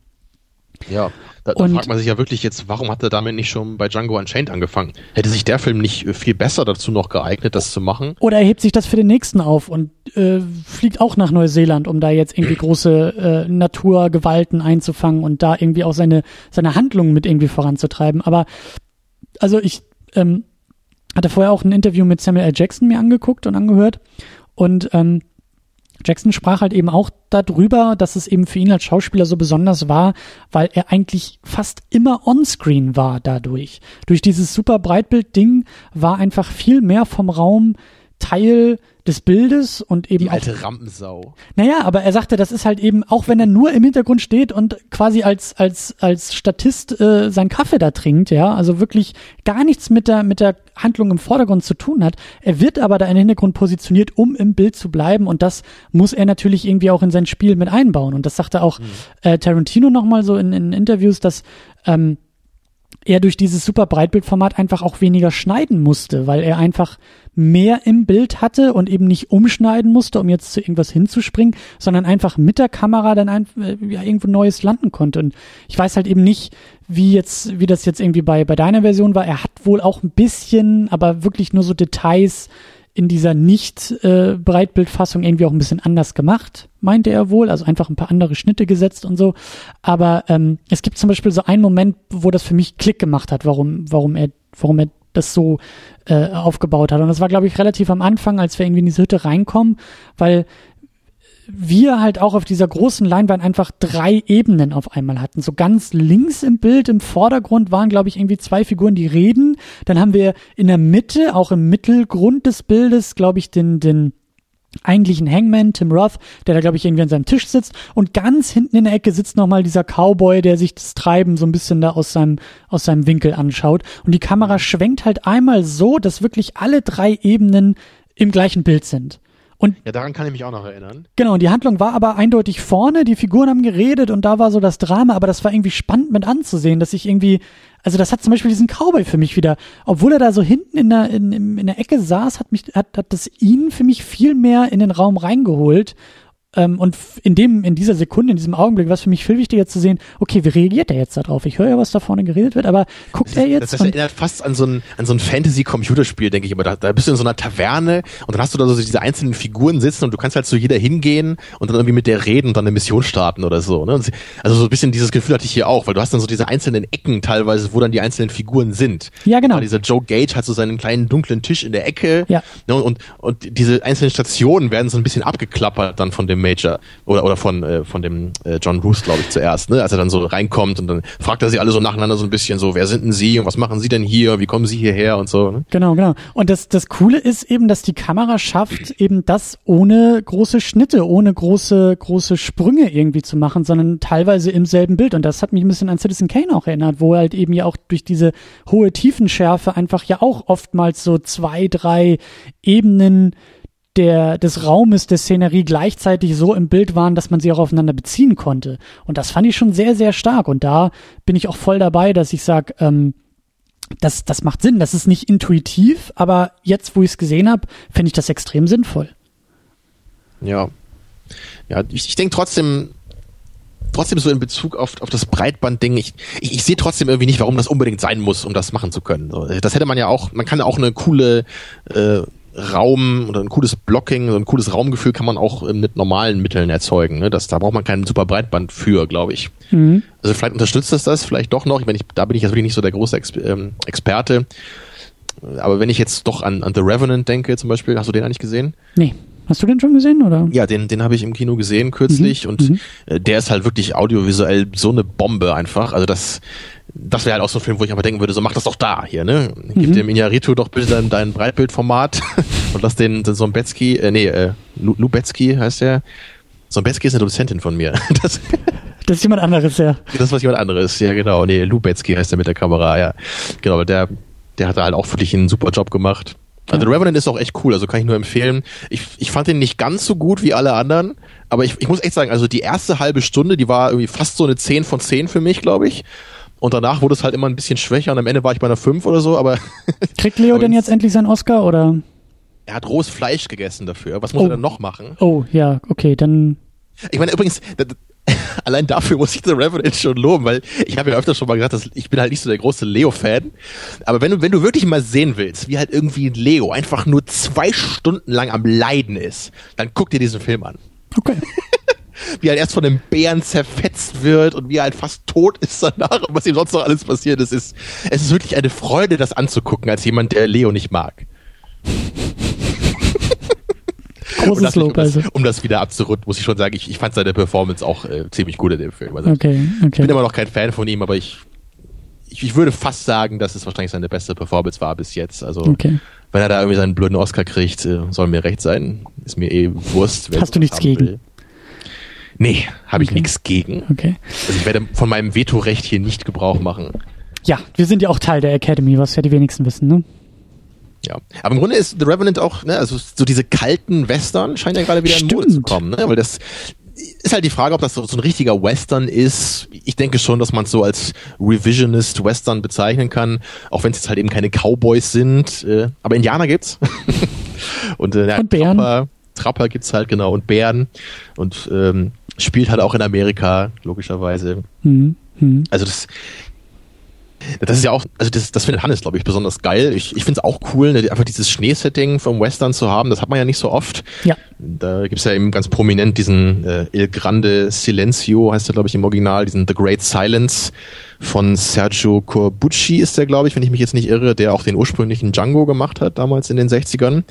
Und das war früher, glaube ich, immer ich weiß nicht, ob es der einzige Western war, oder zumindest so der prominenteste Western, der im Schnee spielt. Mhm. Den, den habe ich nur einmal gesehen, habe ich aber auch jetzt nochmal wieder Bock, den nochmal aufzufrischen. Ich fand den damals nur so ganz nett, aber vielleicht mag ich den ja doch noch ein bisschen lieber. Klaus mhm. Kinski spielt da auch mit, von dem ich auch großer Fan bin, mhm. von dem meisten, was er gemacht hat, mit Herzog zumindest. Ja, ja, aber hier ja auch auf jeden Fall großartig gemacht, das Ganze so in diesem Schneesetting ja, also und in dieser Hütte den Atem immer zu sehen, da auch im Stall, wenn sie da irgendwie die Pferde zurechtmachen und so. Genau, das ja. Das war schon geil, ja. Das, also diese wirklich krasse Kälte, die kam auch echt gut durch. Ja. Und gerade auch mit diesem Schneeding, das war dann auch wieder so, glaube ich, dieser, dieser Hommage Tarantino, ne, eben durch dieses, durch dieses Schneesetting sicherlich durch die alten, äh, durch den alten Schneefilm da auch äh, beeinflusst wurde. Ja. Und so ein paar kleine Anspielungen gibt's halt auch, die sind mir gar nicht so aufgefallen. Das kann Hannes immer gut irgendwie so diese Anspielungen an andere Filme total gut erkennen. Ich bin da irgendwie immer zu blöd für, ich weiß auch nicht warum. Ich kann halt perfekt immer jeden Schauspieler erkennen, den ich schon mal irgendwo gesehen habe. Ich muss echt sagen, also das, als kleine Anekdote, ich bin immer noch stolz auf mich. Ich meine, ich, ich kenne Heat halt ziemlich gut, ne? Aber es gibt halt in Heat, da gibt's halt so eine Prostituierte, die einmal umgebracht wird. Die, die hat irgendwie zwei Minuten Screentime oder eine Minute, ja? Und ich habe die mal in irgendeinem so Trash-Film, habe ich die sofort erkannt. Da bin ich immer noch stolz auf mich, dass das die gleiche Schauspielerin ist. Ja. Wo, die halt, wo ich die halt nur irgendwie für eine Minute mal in Heat gesehen habe. Du bist also die, die wandelnde IMDb, du bist die Schauspielrubrik und Hannes ist so die Trivia-Rubrik. ja, die Namen kenne ich nicht alle, aber die Gesichter kenne ich ganz gut meistens. Ja. Okay. Aber was ich eigentlich sagen wollte, ähm, also so ein paar Anspielungen gibt's halt eben auch äh, dieses, äh, dieses Ding mit dem, mit dem äh, General Smithers, dass, dass Samuel L. Jackson halt so versucht, dass er eben ihn zuerst angreift, ne, dass er ihn eine Notwehr umbringt, was ja vorher auch so ein bisschen angedeutet wurde. Ne? So, mhm. Wenn du ihn mhm. umbringen willst, musst du dir irgendwas Cleveres ausdenken, so ungefähr. Das macht er eben genau. Und das gibt's halt, äh, glaube ich, auch in diesem El Grande Silencio. Und da ist das, glaube ich, auch so, dass die Hauptfigur da immer, das immer so dreht, dass sie nur in Notwehr die Leute erschießt, wenn ich mich richtig erinnere. Mhm. Und äh, wie ich mir echt ich kann mir gar nicht vorstellen, wie mir das entgangen ist, das hatte mir Hannes auch erst erzählen müssen. Äh, also diese eine Sache ist halt eine absolute Referenz an The Good, The Bad and The Ugly, als in dieser anderen Rückblende im Schnee, wo man sieht, wie der Major den Sohn von dem Smithers halt dann nackt durch den Schnee treibt. Das ist halt genau die gleiche Szene, die es auch bei The Good, The Bad and The Ugly gibt, wo der Tuko äh, den, den Blondie durch die Wüste halt mhm. schickt. Da ist es, das sieht halt genauso aus. Da hast du auch diese beiden mhm. einsamen Personen, die da durch diese Sanddünen eben äh, streifen und der eine wird halt eben gefoltert und soll halt sterben dabei. Mhm. Ja, und das wird sicherlich kein Zufall sein, dass das halt auch. Ach, das ist aber eine steile aussieht. These. Also bei jemandem wie Tarantino da, da, davon auszugehen, dass der andere Filme aus dem gleichen Genre, naja, das, äh, also. Haben wir auch hm. gar nicht gesagt, ne, der Titel ist ja auch ein ziemlich offensichtliches äh, Play oder eine Hommage an den Magnificent Seven. Der ist, glaube ich, noch aus den 50ern, ne, der als, habe ich damals bei Seven Samurai kurz erwähnt, ist halt so ein Remake von dem Seven Samurai. Ich dachte ja. Mit den ganzen äh, Hollywood-Helden als, als Western-Stars. Ja. Ich dachte ja, das ist eine Anspielung an The Ridiculous Six von Adam Sandler. ich dachte, dass Tarantino da wusste, dass der irgendwie rauskommen wird und dass er so ein großer Adam Sandler-Fan ist und da irgendwie versucht also, du meinst, hat. The, The Ridiculous Six äh, war der erste Film, der rauskam und daran genau. hat sich dann Tarantino orientiert. Ja, genau, das auch. kennt man ja von Tarantino, dass er gerne mal solchen Trends, solchen Hollywood-Trends dann hinterher rennt und sich versucht, mit seinen Filmen da an irgendwas anderes Populäres so ranzuheften, dass es ihn nach oben zieht. Ich meine, da ist er ja natürlich auch ganz kluger Geschäftsmann, der Typ, ne? Denke ich auch, ja. Ja, ja, genau. So, kommen wir mal wieder zurück zu qualitativem Inhalt. Weg von Adam Sandler, also, okay. Ja, ja ähm, ich würde, ich würde sehr gerne, ähm, äh, zur äh, Gewalt wollte ich ja noch. Zur Gewalt willst du noch, okay, dann gehen wir über die Gewalt ins Kino. Werden. Das ist mir jetzt schon noch mal ein bisschen wichtig. Äh, nicht, weil, weil man immer darüber redet bei Tarantino, sondern weil ich, ich würde halt mich dafür stark machen wollen, so ein bisschen verschiedene Gewalt Arten bei Tarantino zu unterscheiden. Das klingt herrlich, ne? Aber die, die Gewalt bei Tarantino, so, da kann man, kann man so einen Aufsatz drüber schreiben. Ja, das erinnert mich Arten von Gewalt. Das ja. erinnert mich an deine an deine ähm, ähm, Schwarzenegger ähm, Mythologie, also an deine an deine äh, Filmkategorisierung des Schwarzenegger-Films. Ja, so. das, ja, Finde ich gut, ja. Also ich, ich würde da so aus der Hüfte geschossen, würde ich, glaube ich, drei Arten von Gewalt unterscheiden wollen bei Tarantino. Mhm. Das ist jetzt wie auch damals bei meiner Schwarzenegger-Dissertation, ist es nicht historisch oder wissenschaftlich fundiert, sondern es ist einfach nur meine persönliche These und die darf gerne kommentiert und kritisiert werden. Aber dann ist sie wieder wissenschaftlich. Ja, weil Wissenschaft besteht ja auch daraus. Aus meinem Gebrabbel. Okay. Wie wär's damit? Ja, ja. ja. Also, ich, ich würde persönlich halt das so unterscheiden. Es gibt halt würde ich sagen, erstmal so diese recht platte Gewalt. So die einfach, so bei Django Unchained zum Beispiel hatte ich ein bisschen das Gefühl, da geht es eigentlich einfach nur darum, diese Gewalt zu zelebrieren. Ja, das Ende von Kill Bill 1, ne, dieser, diese lange Actionsequenz mit diesem blutigen Zerhacken, das geht für mich auch so in diese Richtung. In Glorious Bastards auch? Ich komme zu diesen Filmen noch. Okay. Inglourious Bastards wurde von mir gerade nicht genannt, wie dir vielleicht aufgefallen ist. Ja, deswegen habe ich ja nachgefragt, aber okay, ich merke schon. Es grenzt schon an einen Frevel, da nachzufragen, ob okay. der auch in diese Kategorie fallen würde. ich bleibe naja. gespannt. Also, ne, das ist, das ist für mich die Art der Gewalt, die ist für mich sehr verspielt. Da habe ich das Gefühl, das ist eher so Gewalt um der Gewalt willen. So bei, bei Django Unchained hat man ja echt so fast das Gefühl, dass der Film eigentlich schon vorbei ist und äh, dann gibt's noch mal diesen richtigen Gewaltexzess. Mhm. So nicht ganz, ne, aber so ein bisschen kriege ich den Vibe davon. Ja, und bei Kill Bill am Ende bin ich jetzt auch nicht irgendwie so emotional super darin involviert, wenn irgendwie diese wilde 88 oder wie die da heißt, keine Ahnung, äh, wenn die da irgendwie zerhackt wird von ihr. Naja, deswegen, ich habe da das Gefühl, das soll einfach Spaß machen das ist ein Exzess, das ist grotesk, das hat ja auch irgendwie was, aber da ist jetzt irgendwie nicht viel dahinter. Dann gibt's eben die zweite Stufe, das ist im Grunde auch Gewalt, die nicht wirklich emotional unterfüttert ist, die aber so clever und abgedreht ist, dass sie einen halt wirklich äh, ja, das, das ist eben das Groteske dabei, dass sie einen irgendwie lachen lässt, aber einfach auch zusammenzucken lässt. Und das ist halt perfekt der Moment in Pulp Fiction, als sie in, in dem Auto fahren und diesen mhm. Typen, den sie da mitnehmen, halt versehentlich erschossen, weil mhm. Samuel L. Jackson über einen Hubel gefahren ist, was auf jeden Fall die geilere Übersetzung ist als, als Bumper im Englischen. Ja, das, das ist halt ein bisschen cleverer, finde ich. Weil da geht's halt nicht nur darum, oh, guck mal, wie blutig das gerade ist und wie krass hier irgendwie das Hirn durch, durch die Gegend spritzt, sondern diese ganze Situation ist so grotesk und absurd, das, das musst du dir erstmal ausdenken, sowas. Ne, dass, dass diese äh, Gangster halt durch, durch so einen blöden Quatsch halt in diese Situation kommen und dann müssen sie halt diesen Mr. Wolf kontaktieren, der ja. dann super professionell mit dieser total bescheuerten, absurden Situation umgeht. Ne? Darf, ich, darf, ich, darf ich da kurz einhaken? Das klingt für ja. mich wie also ähm, nach einem Unterschied zwischen Setup und Payoff. Ja, also äh, das Pulp Fiction Beispiel ist ja eher ein Setup, also Gewalt wird irgendwie für das Setup einer anderen Situation benutzt, während die ja. anderen beiden Sachen eher als Payoff, also als letzte Instanz einer Szenerie irgendwie benutzt wird. Wenn du sagst, ähm, bei Django gibt's dann irgendwie einen großen Gewaltexzess am Ende, ähm, geht vielleicht auch eher dann so in die Richtung auch bei Inglourious Bastards, wo die Gewalt dann ja auch also am Ende da der große Shootout, die große Explosion da im Kino, so das ist ja ein starker Payoff eigentlich des gesamten Films, der gesamten Filmhandlung. Die Inglourious Bastards Momente fallen aber in Kategorie 3. Die da wäre? Ja. Ich, ich, ich müsste mir über das, was du gerade gesagt hast, nochmal Gedanken machen, aber intuitiv würde ich dir erstmal zustimmen, glaube ich. Das, das scheint so zu stimmen. Ich würde aber eben jetzt nochmal Kategorie 3 aufmachen. Und äh, das ist, kann man sich sicherlich drüber streiten, aber wenn ich halt Inglourious Bastards gucke und am Ende eben das Kino äh, verbrennt und Hitlers Leiche mit einem Maschinengewehr zerfetzt wird, dann ist das für mich nicht die gleiche Gewalt, wie das irgendwie in Django Unchained der Fall ist, weil es eben für mich hier emotional enorm stark unterfüttert ist. Wie gesagt, das ist meine persönliche Ansicht und mhm. Äh, das ist halt bestimmt schwer, das jetzt formal so genau festzumachen. Aber wie gesagt, ich gehe halt erstmal jetzt von mir aus und ich kann da einfach erkennen, oder auch wenn ich bei Inglourious Bastards sehe, wie, wie irgendwie diese äh, Wehrmachtsleute skalpiert werden von dieser Truppe.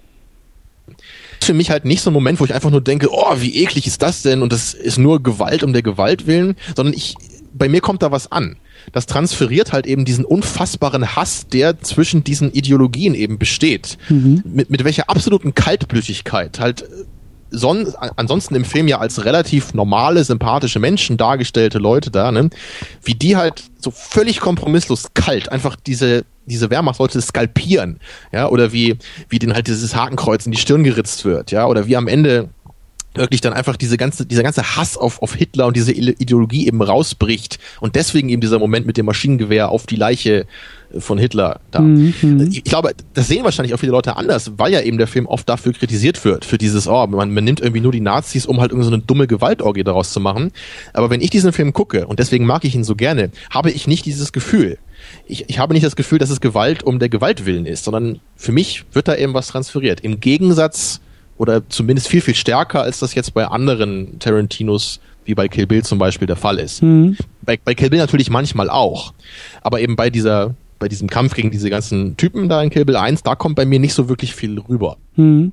Also für mich, ich bin jetzt ja nicht so der Tarantino-Experte wie du, aber ich denke da jetzt auch gerade an äh, ähm, also meine Kategorisierung wäre vielleicht eine andere. Ich würde irgendwie, glaube ich, eher auf die, auf den, auf den Gewalteinsatz oder auf die Gewaltkonnotation oder so irgendwie eingehen wollen, weil für mich auch aus dem Bauch heraus formuliert, ähm, ist Tarantino jemand, der Gewalt entweder als Schockelement wirklich einsetzt, also wirklich als, mhm.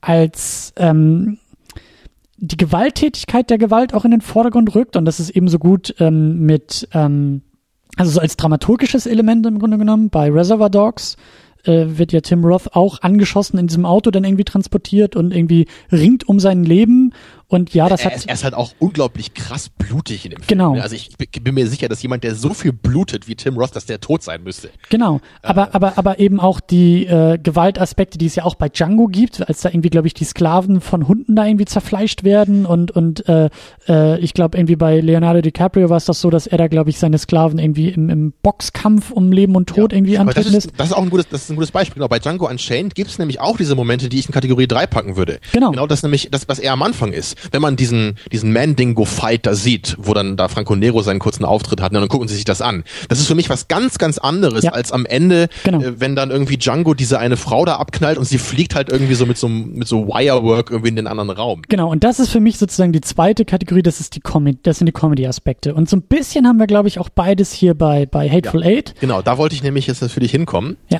So, weil ich, ich, ich kann halt sagen, ich habe halt nix gegen exzessive Gewalt erstmal. Also ich bin halt da ziemlich abgehärtet es heißt halt nicht, dass ich sowas dann immer geil finde oder jetzt irgendwie Filme, die nur durch äh, Gore irgendwie ihr, ihre Existenzberechtigung haben, dass ich die abfeiere oder so. Aber ich, wenn ich das Gefühl habe, da steckt ein bisschen was hinter oder es ist irgendwie gut gemacht oder so, dann gefällt mir das. Und das, das, da war ich hier so ein bisschen zwiegespalten. So, ich kann mhm. einerseits mhm. sagen, mir, mir gefiel diese Sache mit dem vergifteten Kaffee irgendwie nicht. Also, dass sie da plötzlich so auf diese völlig überzeichnete Weise anfangen, so Blut zu spucken, mhm. das fand ich irgendwie bescheuert, muss ich irgendwie sagen. Es war jetzt auch kein, kein großes Problem oder so, aber ich hätte es jetzt besser gefunden, wenn sie einfach nur irgendwie auf normale Weise, wenn ihnen da so recht viel Blut aus dem Mund läuft oder so. Das, ja. das hätte ich halt besser gefunden. Ja, das war schon aber sehr absurd alles. Ja, aber andererseits, dass halt am Ende, wie halt wie halt wirklich dann der Major und der, der Sheriff oder auch nicht Sheriff Mannix da auf diesem Bett liegen. Die sind halt beide fast tot total beströmt. Ja, Samuel L. Jackson wurde vorher in die Weichteile geschossen und dann unter Schmerzen mit ihrer letzten Kraft kurz vor ihrem Verrecken wollen sie, finden sie halt ihre letzte Kraft dazu, diese Daisy zu hängen. ja, und dann, und dann lesen sie halt unter ihrer Leiche also es war so fast so wie unterm Weihnachtsbaum so ungefähr. Ja, lesen Sie dann nochmal diesen vollkommen idealisierten Brief, ja. diesen ja wahrscheinlich imaginären Brief von Abraham Lincoln vor und müssen dabei halt irgendwie noch unter Schmerzen lachen. Also das, das war für mich halt wirklich eher das, was die anderen beiden Kategorien für mich auszeichnet. Das war halt einfach clever, absurd gemacht, dieses Szenario. Und diese Gewalt, die man da eben sieht, die bedeutet halt eben auch was. Weil da, da kommt für mich halt schon im, im Kontext auf diesen Brief was rüber. Ja. Also einfach, wenn man, wenn man sich wenn man sich das Ganze wirklich so als ein überspitztes Porträt dieser Zeit eben vorstellt. Es war halt eine super raue Zeit, es war halt gewalttätig, ne, es war dreckig und das sieht man ja auch vorher im Film. Es gab halt auch diesen krassen Hass eben zwischen Weiß und Schwarz, zwischen Nordstaaten und Südstaaten. Ne, wo man ja vorher diesen General Smithers so gesehen hat, so ich, ich rede überhaupt nicht mit dem Typen, so ja, äh, bestell ja. dem, ne, dass ich das und das von ihm halte, so ungefähr. Und dann hast du als Kontrast eben ne, diesen, diesen großen Politiker, Lincoln, ne, der von einer besseren Zukunft schreibt, auch wenn der Brief wahrscheinlich natürlich nur imaginär ist. Aber dieser Kontrast und wie sie halt dann irgendwie so blutspuckend darüber lachen, ne, das, das finde ich einfach geil. So, das, das macht einfach Sinn, wie diese Typen, die halt wirklich in der richtigen Welt leben, über dieses Konzept von oben im Grunde einfach einfach blutspuckend lachen. Mhm. so nach dem Motto, ja, natürlich, es wird besser werden in der Zukunft. Ne? Und wir leben alle in Frieden in 20 Jahren. So, ja. Ne? Mhm. Also deswegen ist es für mich halt da nicht nur irgendein plattes äh, Gewalt zelebrieren, aber halt in so ein paar Momenten, da wirkt es dann schon wieder so, ja, da ist dann vielleicht doch jetzt irgendwie der blutige Headshot nur um des blutigen Headshots Willens da. Also ich, ich war hier so ein bisschen hin und her gerissen. Ja, aber das, das, das unterschreibe ich auf jeden Fall. Man muss bei Tarantino genau hingucken, in welchem Kontext, in welcher Situation er wie seine Gewalt ähm, ausdrückt. Ja. Also das ist, äh, das, das ist nicht nur einfach so Gewalt der Gewalt wegen. Manchmal, nicht immer, aber selbst dann hat das, glaube ich, auch irgendwie eine gewisse Funktion und auch eine gewisse Bedeutung. So würde, würde ich sagen. Ja. Also vielleicht auch, weil er einfach nur gerne mal mit Schockelementen spielt. Und ich meine, bei uns auch der Kinosaal hat, hat echt so, ähm, als das losging, als sie da alle irgendwie Blut gekotzt haben, war das so dieser, dieser, dieses Lachen, dieses kathartische Lachen, weil du eigentlich überfordert bist mit dem, was du da gerade siehst. Ja, ja, du weißt ja auch manchmal nicht so genau, ne, wie du eben darauf reagieren sollst. Genau. Genau wie die, wie die Daisy am Anfang kriegt sie halt irgendwie den Ellbogen ins Gesicht. Ja. Und da gibt's natürlich dann die Leute im Publikum, die, die zucken halt zusammen und denken, oh mein Gott. Und dann gibt's Leute wie mich, die einfach laut auflachen dabei. Ja, so. ja, ja. ja es ist, ähm, ja. naja. Ja. Ich weiß nicht, was das über mich aussagt, aber Gewalt gegen Frauen ist einfach immer lustig. Ich glaube, das ist meine Meinung. Ja, ähm, lassen wir, glaube ich, so stehen. Das ist, äh, wir brauchen auch so eine Ironieglocke hier irgendwie. Ja. ja, ja. Aber wir sind eigentlich schon ähm, irgendwie ähm, im Kinosaal. Wenn Denk wir schon auch, über, ja. über Rezeption im Kinosaal sprechen und wie äh, dort gelacht wird oder auch nicht gelacht wird. Und da wollten wir eigentlich auch noch irgendwie hin. Da möchte ich sehr gerne hin, jetzt hier zum Abschluss der Sendung, weil ähm, ich das als, ähm, wie sagt man, Grundlage, als Anlass gerne nehmen möchte, um auch noch ein bisschen über, über Kino als Ort, als Raum, als kulturelles Erfahren von Filmen, als mehr als eben nur Play drücken auf einer großen Leinwand verstehen will. Und da bin ich wirklich, da ziehe ich meinen mein, mein Hut vor Tarantino, dass er, dass er dass er so denkt, wie er denkt, dass er uns diesen Film eben so beschert hat. Und trotz aller Diskussionen, die man gerne führen kann, ist das jetzt sinnvoll, ist das nicht sinnvoll, warum bei dem Film, warum nicht bei anderen Filmen, aber er hat es getan. Und ähm, ich glaube, dass das uns beide auch eher anspricht als eben das, als eben das andere Extrem, ähm, bei dem versucht wird, Kino aufzuwerten als Raum und das ist halt eben 3D und das ist pures Spektakel und äh, da würde ich gerne auch noch ein bisschen, ja. ein bisschen mit dir drüber reden, ja. Die Einstellung zum Kino hat sich, glaube ich, auch so in meinem Leben immer wieder so ein bisschen verändert. Mhm. Also als ich ganz klein war, da war das natürlich dann immer aufregend, ne? was, was ganz Großes. Also ich glaube, ich habe dann, also einen meiner ersten Kinofilme, an die ich mich doch erinnern kann, war Jurassic Park The Lost World. Der zweite, ne? Genau, mhm. ich weiß, dass ich den im Kino gesehen habe. Ich habe bestimmt vorher auch schon mal irgendwas im Kino gesehen, aber, aber an den kann ich mich noch bewusst erinnern, weil der, den habe ich damals auch als sehr laut empfunden, so weil als Kind ist man da sicherlich empfindlicher. Und wenn dann halt natürlich die Dinosaurier dann riesig groß waren, dann habe ich mich ganz toll erschreckt, wenn dann plötzlich der Raptor durch den Turn-Move getötet wird. Oh mein Gott. Ja, wenn man den Film heutzutage guckt, dann hat er ein bisschen verloren. Damals fand ich den noch relativ packend. Ja, was ich nur meinte ist, damals war das natürlich so als Kind, äh, da war das wirklich was, was Großes, Besonderes, ne, Aufregendes. Als ich dann ein bisschen älter wurde, so in meiner Pubertätszeit, frühen Teenie-Zeit, da hatte ich dann, glaube ich, langsam eher so diese Mentalität entwickelt, warum soll ich mein Taschengeld für einen Kinofilm mhm. ausgeben, wenn ich nicht einfach auch ein halbes Jahr warten kann und mir dann den Film dafür auf DVD kaufen kann? Das war da so ein bisschen meine Ansicht. Da dachte ich irgendwie, warum einmal im Kino gucken, wenn ich fast für das gleiche Geld den Film auch als DVD mir holen kann? Mhm. Ja, und, und inzwischen hat sich das wieder so ein bisschen verändert. Da bin ich nämlich inzwischen so drauf, die guten Filme, die will ich einfach auf jeden Fall im Kino sehen, wenn die dafür gemacht sind zumindest. Und ich will die dann auch meistens, wenn ich sie wirklich gut finde, auch noch hier gerne im Schrank stehen haben. Mhm. Aber bei vielen Filmen, die ich, die ich so ganz gut finde, sagen wir mal, oder vielleicht sowas wie Birdman auch, den fand ich jetzt wirklich super im Kino, aber das ist jetzt trotzdem nicht gleich mein Lieblingsfilm oder so, den, den muss ich jetzt nicht auf jeden Fall original haben. Da, da bin ich dann inzwischen eher so drauf, ich gucke den eigentlich lieber einmal so richtig toll, wenn er neu rauskommt im Kino, so als richtig schöne Erfahrung und dann vielleicht erst in ein paar Jahren wieder, wenn jemand den gerade rumliegen hat oder, mhm. oder man leitet sich den mal aus oder so. Deswegen, ich will jetzt halt nicht immer alles irgendwie auf DVD haben, was ich irgendwie gut finde. Mhm. Ja, das, das finde ich halt ganz spannend, dass sich da meine Ansicht so ein bisschen geändert hat, weil ich, mhm. glaube ich, inzwischen eben dieses Kinoerlebnis auch mehr schätze, als ich das noch irgendwie in meinen jüngeren Jahren eben gemacht habe. Ja, das ins Kino gehen, wirklich, ähm, das sagte, ich mhm. weiß gar nicht, ob das auch Tarantino irgendwo mal in einem Interview sagte, ich, ich glaube ja, aber so dieses Kino ist ja auch ein Ritual, ja. Du gehst ins Kino, du, du verlässt das Haus, du gehst wahrscheinlich mit einer Gruppe irgendwie hin. Ja, so ein Film irgendwie mal auf DVD abends weggucken kann man auch alleine machen. Aber allein ins Kino gehen ist, glaube ich, nicht ganz so weit verbreitet. Und du gehst irgendwie aus dem Haus, du machst dich vielleicht irgendwie auch ein bisschen schick, du bist irgendwie verabredet, du gehst ins Kino, du redest vorher irgendwie über den Film. Du redest hoffentlich nicht während des Filmes über den Film, du redest danach über den Film und ja, das ist halt einfach, das ist was ganz anderes. So die Wut des Christians zu spüren. Die stille Wut, ja. Aber hat da gerade jemand genießt? nein, nein, das, das möchte ich auch nicht. Das möchte ich nochmal gerade rück. Ich liebe es auch, also ein guter Kinosaal, ja, mit guten Leuten, die halt irgendwie auch Popcorn mampfen und irgendwie auch mal ihre Cola trinken oder so, die aber irgendwie auch fit sind, ja, die, die wirklich die mit mir erleben. Das ist ja auch so das, der, der Punkt. Die geteilte Erfahrung im Kinosaal ist ja auch ganz, ganz wichtig. Genau, oder wie bei meinem Kumpel Raphael früher, als er Matrix Revolutions äh, geguckt hat, die einfach mal heftig buhen nach Ende des Films. Zum Beispiel. Ja. Zum Beispiel. Oder was eben ja auch, das, äh, du, du bist ja nicht, nicht der große Sneakgänger, aber das ist halt eben auch so ein Kinokultur-Ding, bei dem ich sag, das ist, das ist irgendwie, das geht vielleicht so ein bisschen in Richtung so, so Trash-B-Movies, die irgendwie im Kino zelebriert werden, weil ich habe auch tolle Sneak-Erlebnisse gehabt, bei denen die Filme halt einfach kacke waren, aber bei denen, bei denen mein, mein Kinosaal gut war und wir uns alle gleichzeitig okay. und gleichermaßen über den Film lustig gemacht haben. Also das, das ist interessant, dass du das ansprichst, weil da wollte ich nämlich eigentlich auch nochmal drauf zu sprechen kommen. Ich bin halt kein großer Sneak-Gänger. Ich habe mhm. das ein paar Mal gemacht und ich habe mich dann irgendwie gefragt, eigentlich, was das eigentlich soll. ja. Ich meine, da muss man differenzieren, würde ich mal sagen. Also ich, ich, kann mir zum Beispiel gut, ich kann gut verstehen, wieso Leute so diese, diese Themen-Sneaks besuchen.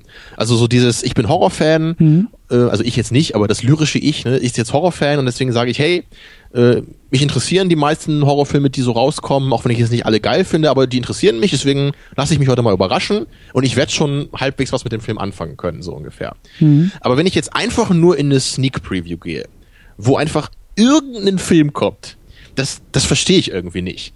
Weil das, ich, ich muss doch zumindest irgendwie grob abgrenzen, ob das irgendwie was für mich sein könnte. Naja, das ist eben der Ich meine, Punkt. Ich meine, Das- gehe ich denn ins Restaurant und sag einfach, bringen Sie mir irgendwas von der Karte? Nein. Ich kann mir halt vorstellen, dass ich mir jetzt, dass ich sage, hey, geben Sie mir heute mal das coolste Nudelgericht, was Sie da haben oder so, weil ich da Bock drauf habe. Aber Ja. irgendwas von der Karte? Ja, aber das ist eben so der entscheidende Punkt. Du darfst eigentlich nicht ins Kino gehen wollen für die Sneak. Du gehst nicht in die Sneak, um den Film zu sehen, sondern da überwiegt einfach die komplette soziale Gruppenkomponente, dass du sagst, ich will was mit meinen Leuten Hey. machen. Deshalb hänge ich an dem Abend im Kino rum und teile mit denen halt die, die gemeinsame Seherfahrung. Und äh, wenn der Film halt scheiße ist, dann mache ich mich mit meinen Leuten über den Film lustig Okay, und mit Glück kann ich vielleicht noch einen Kinosaal mit unterhalten. Ja. Und das ist nämlich so der Punkt. Ähm, ähm, also, also so, so betrachte ich halt irgendwie Sneak Preview und du hast schon recht, natürlich ist das irgendwie noch besser, wenn du so ein paar thematische ähm, grobe Vorgaben irgendwie machen kannst, aber ich kann mich zum Beispiel auch dran erinnern, in der, bei der Sneak in Kiel, bei dem, bei dem Studio Filmtheater, was ja so unser Stammkino oder ich glaube deins immer noch ist, aber so unseres ja. irgendwie auch ist und war da in Kiel, ähm, ähm, ich war auch schon lange da nicht mehr in der Sneak, aber da war das zum Beispiel echt toll. Da hatten sie eine Phase, wo sie dann ja irgendwie aus dem Publikum, wo man aus dem Publikum äh, Leute gesucht hat, die dann vorher mit Anmeldung einfach Filmclips gezeigt haben. Ja, du konntest deinen Lieblingsfilm mitnehmen, irgendwie auf DVD und hast gesagt, hier, ich möchte jetzt irgendwie die fünf Minuten aus Donnie Darko zeigen und vorher einen kurzen Vortrag halten und sagen, warum der Film cool ist und was wir da Boah, sehen. da hätte ich aber einigen Schlock mitgebracht. Naja, aber das ist halt eben auch so eine Sache, bei der ich sage, so das ist halt auch dann dieser Kulturraum. Das ist halt mehr als einfach nur sagen, press play Ja. und watch a movie, sondern da geht's halt irgendwie auch um diese, um, um, um, um das Erleben. Und dann gab's ja am Ende, Das ist halt echt eine geile Idee. Ich, ich, sorry, dass ich unterbreche, aber ich denke nur gerade, wenn ich da halt echt mal so einen völligen Quatschfilm mitbringen würde, zum Beispiel Future War, wo es halt eine unglaublich geile Szene gibt, wo halt irgendwelche weiß geschminkten Cyborgs mit Fukuhila-Haarschnitt sich mit irgendwelchen Pappkartons bewerfen. Das würde ich echt gerne mal sehen, wie so eine normale, so ein normales Beispiel. Publikum darauf reagiert. zum Beispiel, und das Sneak-Publikum wäre das Beste für sowas, weil die halt auch so geprimed sind, dass es ja eben jetzt nicht irgendwie das große Arthouse-Kino irgendwie gibt, sondern da kann alles kommen. Und wenn es halt eben so ein Ding ist, irgendwie als, als Einleitung, als ist eine Einführung. perfekte Drei-Minuten-Szene. So. Ja, wunderbar. Oder eben ja auch, was, was die da ja auch in der Sneak gemacht haben, ist dann ähm, am Ende die, die, die Abstimmungsboxen. Du hattest halt irgendwie drei Boxen mit irgendwie gut, mittel und schlecht und konntest deine Kinokarte beim Gehen dann einfach in die Box werfen. Ah, und bei der nächsten Sneak mal, ja. haben sie dann erwähnt, wie so die Abstimmung der letzten Woche war. Das ist natürlich auch gut, um dann irgendwie regelmäßig da zu sein. Oder die haben Verlosungen ja auch gemacht. Da gab es dann ja irgendwie Jahresfreikarten und so. Und das ist schon, das ist schon, das ist auch ein Rahmenprogramm. Und das ähm, gehört in meinen Augen auch nicht nur zu Sneak. Das ist, um jetzt wieder den Bogen zurück auf, auf in Anführungszeichen, ähm, allgemeineres Kinoerlebnis zu bringen. Und das, was du ja auch so ein bisschen gesagt hast, so, wenn man irgendwie noch jünger ist, Pubertät, irgendwie auch Taschengeld und so, das spielt natürlich auch alles mit rein. Aber ich glaube, wir haben alle irgendwie so diesen, diesen, also ich merk's bei mir auch, aber so dieses, dieses Denken, dass man gerade heute, wo die Alternativen ja sehr ähm, großzügig auch gesetzt sind, wie du sagst, du kannst mittlerweile ja noch nicht mal mehr ein halbes Jahr warten, war das irgendwie zwei, drei Monate und schon hast du das Ding irgendwie per Streaming bei iTunes oder sonst wo, wartest vielleicht noch mal drei Monate länger, dann ist er bei Netflix und du musst nicht mehr extra zahlen. Also du hast einfach diese, diese Verwertungszeitfenster sind immer geringer, dass auch ich überlege, okay, lohnt sich dafür jetzt der Kinobesuch? Muss ich dafür jetzt ein Kinoticket ausgeben? Muss ich dafür jetzt das Haus verlassen? Oder kann ich irgendwie auch noch warten? Und Ja, ich, ich, denke, glaub- das ist bei mir auch so ein bisschen, glaube ich, der Grund, was ich, was ich eben auch so meinte. Für, für mich ist ein Kinobesuch einfach nach wie vor was Besonderes. So. Ja. Und ich will eigentlich auch, dass das so bleibt. Ja. Ich glaube, deswegen bin ich persönlich dann nicht so der Freund von diesen Sneak Previews. So, ich meine, klar, ich kann da schon verstehen, dass man das als Ritual eben auch gerne mag, wenn man dann echt sagt, ich gehe jetzt jede Woche abends an einem Tag ins Kino und gucke die Sneak. Aber ich persönlich bin vom Typ, glaube ich, echt eher so jemand, ich, ich will eigentlich gar nicht öfter als einmal im Monat ins Kino. Also ich, ich will irgendwie, dass das was Besonderes ist. Und dass ich, dass der Film, der da kommt, ne, also wenn ich jetzt eben, will ich für The Hateful Eight ins Kino gehe, wenn ich The Revenant gucke, so, das sind so Filme, da habe ich echt Bock drauf, so, die, die haben audiovisuell eben auch was zu bieten. Aber das ist der Punkt, da will ich noch mal kurz einhaken, ähm, weil so ich in die Richtung gehen wollte, dass wir, glaube ich, alle Gefahr laufen, nur noch für die großen Blockbuster ins Kino zu gehen und nur noch zu sagen, okay, das ist ein Produktionsaufwand, ein, eine Menge von Special Effects oder halt irgendwie ein ja genereller Aufwand, der da irgendwie betrieben werden soll damit wir ins Kino gebracht werden. Und das ist eben auch einer der Gründe, warum eben diese Superhelden auch so erfolgreich im Kino sind, weil das immer gleichbedeutend ist mit technischer Aufwand, Special Effects, ja, das ist groß bombastisch und wird auch so produziert. Und ich weiß halt eben auch nicht. Also ich, ich kenne diese Tendenz ja auch bei mir, aber andererseits ist Kino, wie du sagst, Kino ist auch mehr als das. Kino ist was Besonderes. Völlig richtig. Aber ich hoffe, dass wir auch irgendwie ein bisschen ähm, mehr auch irgendwie so als Gesellschaft, als Kultur, vielleicht auch als, als, als Kinonation oder so, dazu auch kommen, anderen Filmen auch mal die Chance zu geben, auf dieser großen Leinwand ja. zu laufen. Und der entscheidende Punkt ist, um das nur abzurunden, ich sehe die Kinos auch in der Pflicht, uns über Rahmenprogramm wieder ins Kino zu holen. Du hast die eine Alternative, du hast die großen, dicken Multiplex-Kinos mit dicken Namen, großem Logo. Da kostet der halbe Liter Cola als kleine Portion irgendwie fünf Euro und da wird irgendwie so Geld gemacht. Da muss irgendwie Star Wars mit Pause geze gezeigt werden. Da geht es nur um Masse, um, um Massenabfertigung. Das hat nichts mehr mit Kinokultur zu tun. Okay, ja. das ist eine Möglichkeit, aber die kleinen Programmkinos und auch die Arthouse-Kinos und alles, was irgendwie noch so dazwischen ist, da sehe ich halt einfach auch die Verpflichtung, durch ein Rahmenprogramm was Besonderes draus zu machen. Da muss der kleine Mini-Indie-Film des Nachwuchsfilmemachers im Idealfall, wenn ich mir das wünschen darf, irgendwie auch begleitet werden. Da muss was drumherum passieren. Da muss irgendwie die Liebe des Filmes, des Filmemachens auch über ein Rahmenprogramm vermittelt werden, weil nur so kannst du, glaube ich, neben diesen großen Blockbustern bestehen, weil da gibt es kein Rahmenprogramm. Da, das ist lieblos ohne Ende, das muss auch nicht liebevoll gemacht sein, weil es einfach die Massen anzieht und die Leute eh gehen, äh, hingehen ja. wollen. Also da, muss ich dir auch absolut recht geben. Ich, ich will auch nicht sagen, dass jetzt so nur die Blockbuster im Kino geguckt werden, ne? so, aber ich würde halt schon, also für mich persönlich würde ich halt immer schon sagen, wenn halt ein Film irgendwie audiovisuell stark ist, dann habe ich halt einen größeren Wunsch, den im Kino zu gucken. Ja. Das muss aber kein Blockbuster sein, sondern da würde ich jetzt einfach Donnie Darko Darko auch nennen. Das ist ja überhaupt kein Blockbuster, das ist irgendein so kleiner Indie-Film. Aber wenn ich jetzt zum Beispiel auch hören würde, dass Donnie Darko jetzt irgendwie hier im O-Ton läuft, ja. ne, in einem kleinen ja. Kino, ja. dann vielleicht auch irgendwie nicht für, für die sieben Euro, die halt ein neuer Film kostet, sondern vielleicht irgendwie mal für vier, fünf Euro oder so. Ja. Da bin ich sofort dabei. Das predige ich auch an. seit Jahren. Ich will auch gewisse Filme, ich will Star Wars in der 77er Fassung, ich will 2001 im Kino sehen, in, im O-Ton Donnie Darko, den ich auch damals nicht im Kino gesehen habe. Das sind alles so Dinge, den ersten Jurassic genau. Park ohne 3D, gerne. Also, bei manchen Filmen, da war man einfach noch viel zu jung oder man hat die ja. einfach damals noch gar nicht gekannt, als die im Kino waren. Ja. Aber jetzt will ich die halt eben mal gucken. Ja, und das, das Problem ist halt bis jetzt, ähm, es gibt halt schon manchmal auch hier im Studio, im erwähnten Studio, da gibt's halt auch manchmal so, so Vorführungen von älteren Filmen, auch in so einer Reihe. Aber bis jetzt trauen die sich, glaube ich, nicht, das im O-Ton zu machen. Mhm. Ne, weil, weil es ist halt eh schon so ein Nischending. Da haben sie einmal zum Beispiel auch Apocalypse Now gezeigt. Aber das ist halt für mich so ein Film, den würde ich halt natürlich super gerne im Kino sehen, aber den will ich halt dann auch gerade im O-Ton sehen. Ja. So, weil, weil so irgendwie, wie gesagt, irgendwie so ein, so ein Iron Man-Film oder sowas, den, den muss ich jetzt nicht unbedingt im O-Ton sehen. Das Gemeine, ja, das Gemeine bei diesen... trotzdem auch im O-Ton sehen wollen, natürlich, wenn du, wenn du dich halt mehr für Superheld interessierst. Aber ich meine nur, das kann ich halt irgendwie verstehen. Dann so, ist halt irgendwie so ein Blockbuster, da geht's mir jetzt nicht so sehr um das Acting, ja. aber so Apocalypse Now, den, den gucke ich halt einfach zu einem riesigen Teil wegen der schauspielerischen Leistung der einzelnen Figuren, äh, äh Darsteller meine ich. Den willst den, du vor allen Dingen den willst du vor allem kompromisslos sehen. Genau, ja. Du willst keine Abstriche, Abstriche, schon machen. machen. Ja. ja. Wenn ich halt schon für den dann nochmal ins Kino ja. gehe, obwohl ich ihn ja schon so zigmal gesehen habe. Aber das, da trauen die sich wahrscheinlich nicht, das zu machen, weil sie denken, dann, dann habe ich die Nische in der Nische. Ne? Ich glaube, das ist auch einfach zu teuer. Das ist auch einfach zu teuer, um da, glaube ich, auch ja. die Kinos ein bisschen in Schutz zu nehmen, weil gerade wenn du so alte Sachen, wenn sie dann irgendwie auch von einer Filmrolle laufen, da musst du dann halt wirklich nur diese englischsprachige Filmrolle, die, glaube ich, auch gar nicht so leicht ist aufzutreiben in Deutschland, weil damals einfach kein O-Ton irgendwie hier lief. Das ist schon sehr, sehr aufwendig, diese Dinger dann irgendwie zu besorgen ja. und die müssen dann auch irgendwie versichert werden und bla. Es ist halt da leichter zu sagen, hier ist die Blu-ray und da drücken wir auf Play, da ist die englische Tonspur, aber selbst das wäre ja auch schon mal ein Anfang zu sagen, wir bringen da wieder Sachen ins Kino, die mal vor Jahren oder Jahrzehnten liefen. Und äh, auf jeden Fall. Aber da sind wir uns, glaube ich, einig, dass wir Kino als, also dass wir Kino auch nicht, ich weiß nicht, ob das Kino in der Krise steckt, ob das zu weit geht, aber das, das Kino muss sich, glaube ich, auch irgendwie neu erfinden oder darf nicht aufhören, sich neu zu erfinden und muss ständig neue Impulse für sich finden und sie setzen für uns als Publikum. Ja, und das, ja.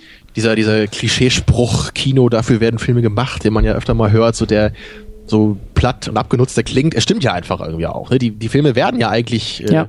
wenn man jetzt mal die, wie war das, die Ridiculous Six ausklammert, der für Netflix produziert wurde, aber wenn man sich mit richtigen Filmen befasst, die kommen ja fast alle ins Kino und dafür werden die gemacht. Und ja. die meisten funktionieren ja auch wirklich am besten im Kino. So, also ich, ich würde halt nicht sagen, dass man jeden Film unbedingt im Kino gucken muss, aber ich denke schon, dass sich die allermeisten Filme wenn ich jetzt irgendwie, wenn es völlig umsonst wäre und ich die Wahl hätte, dann würde ich sie wahrscheinlich schon lieber im Kino gucken als zu Hause. Ja. Denke ich mal. Ja.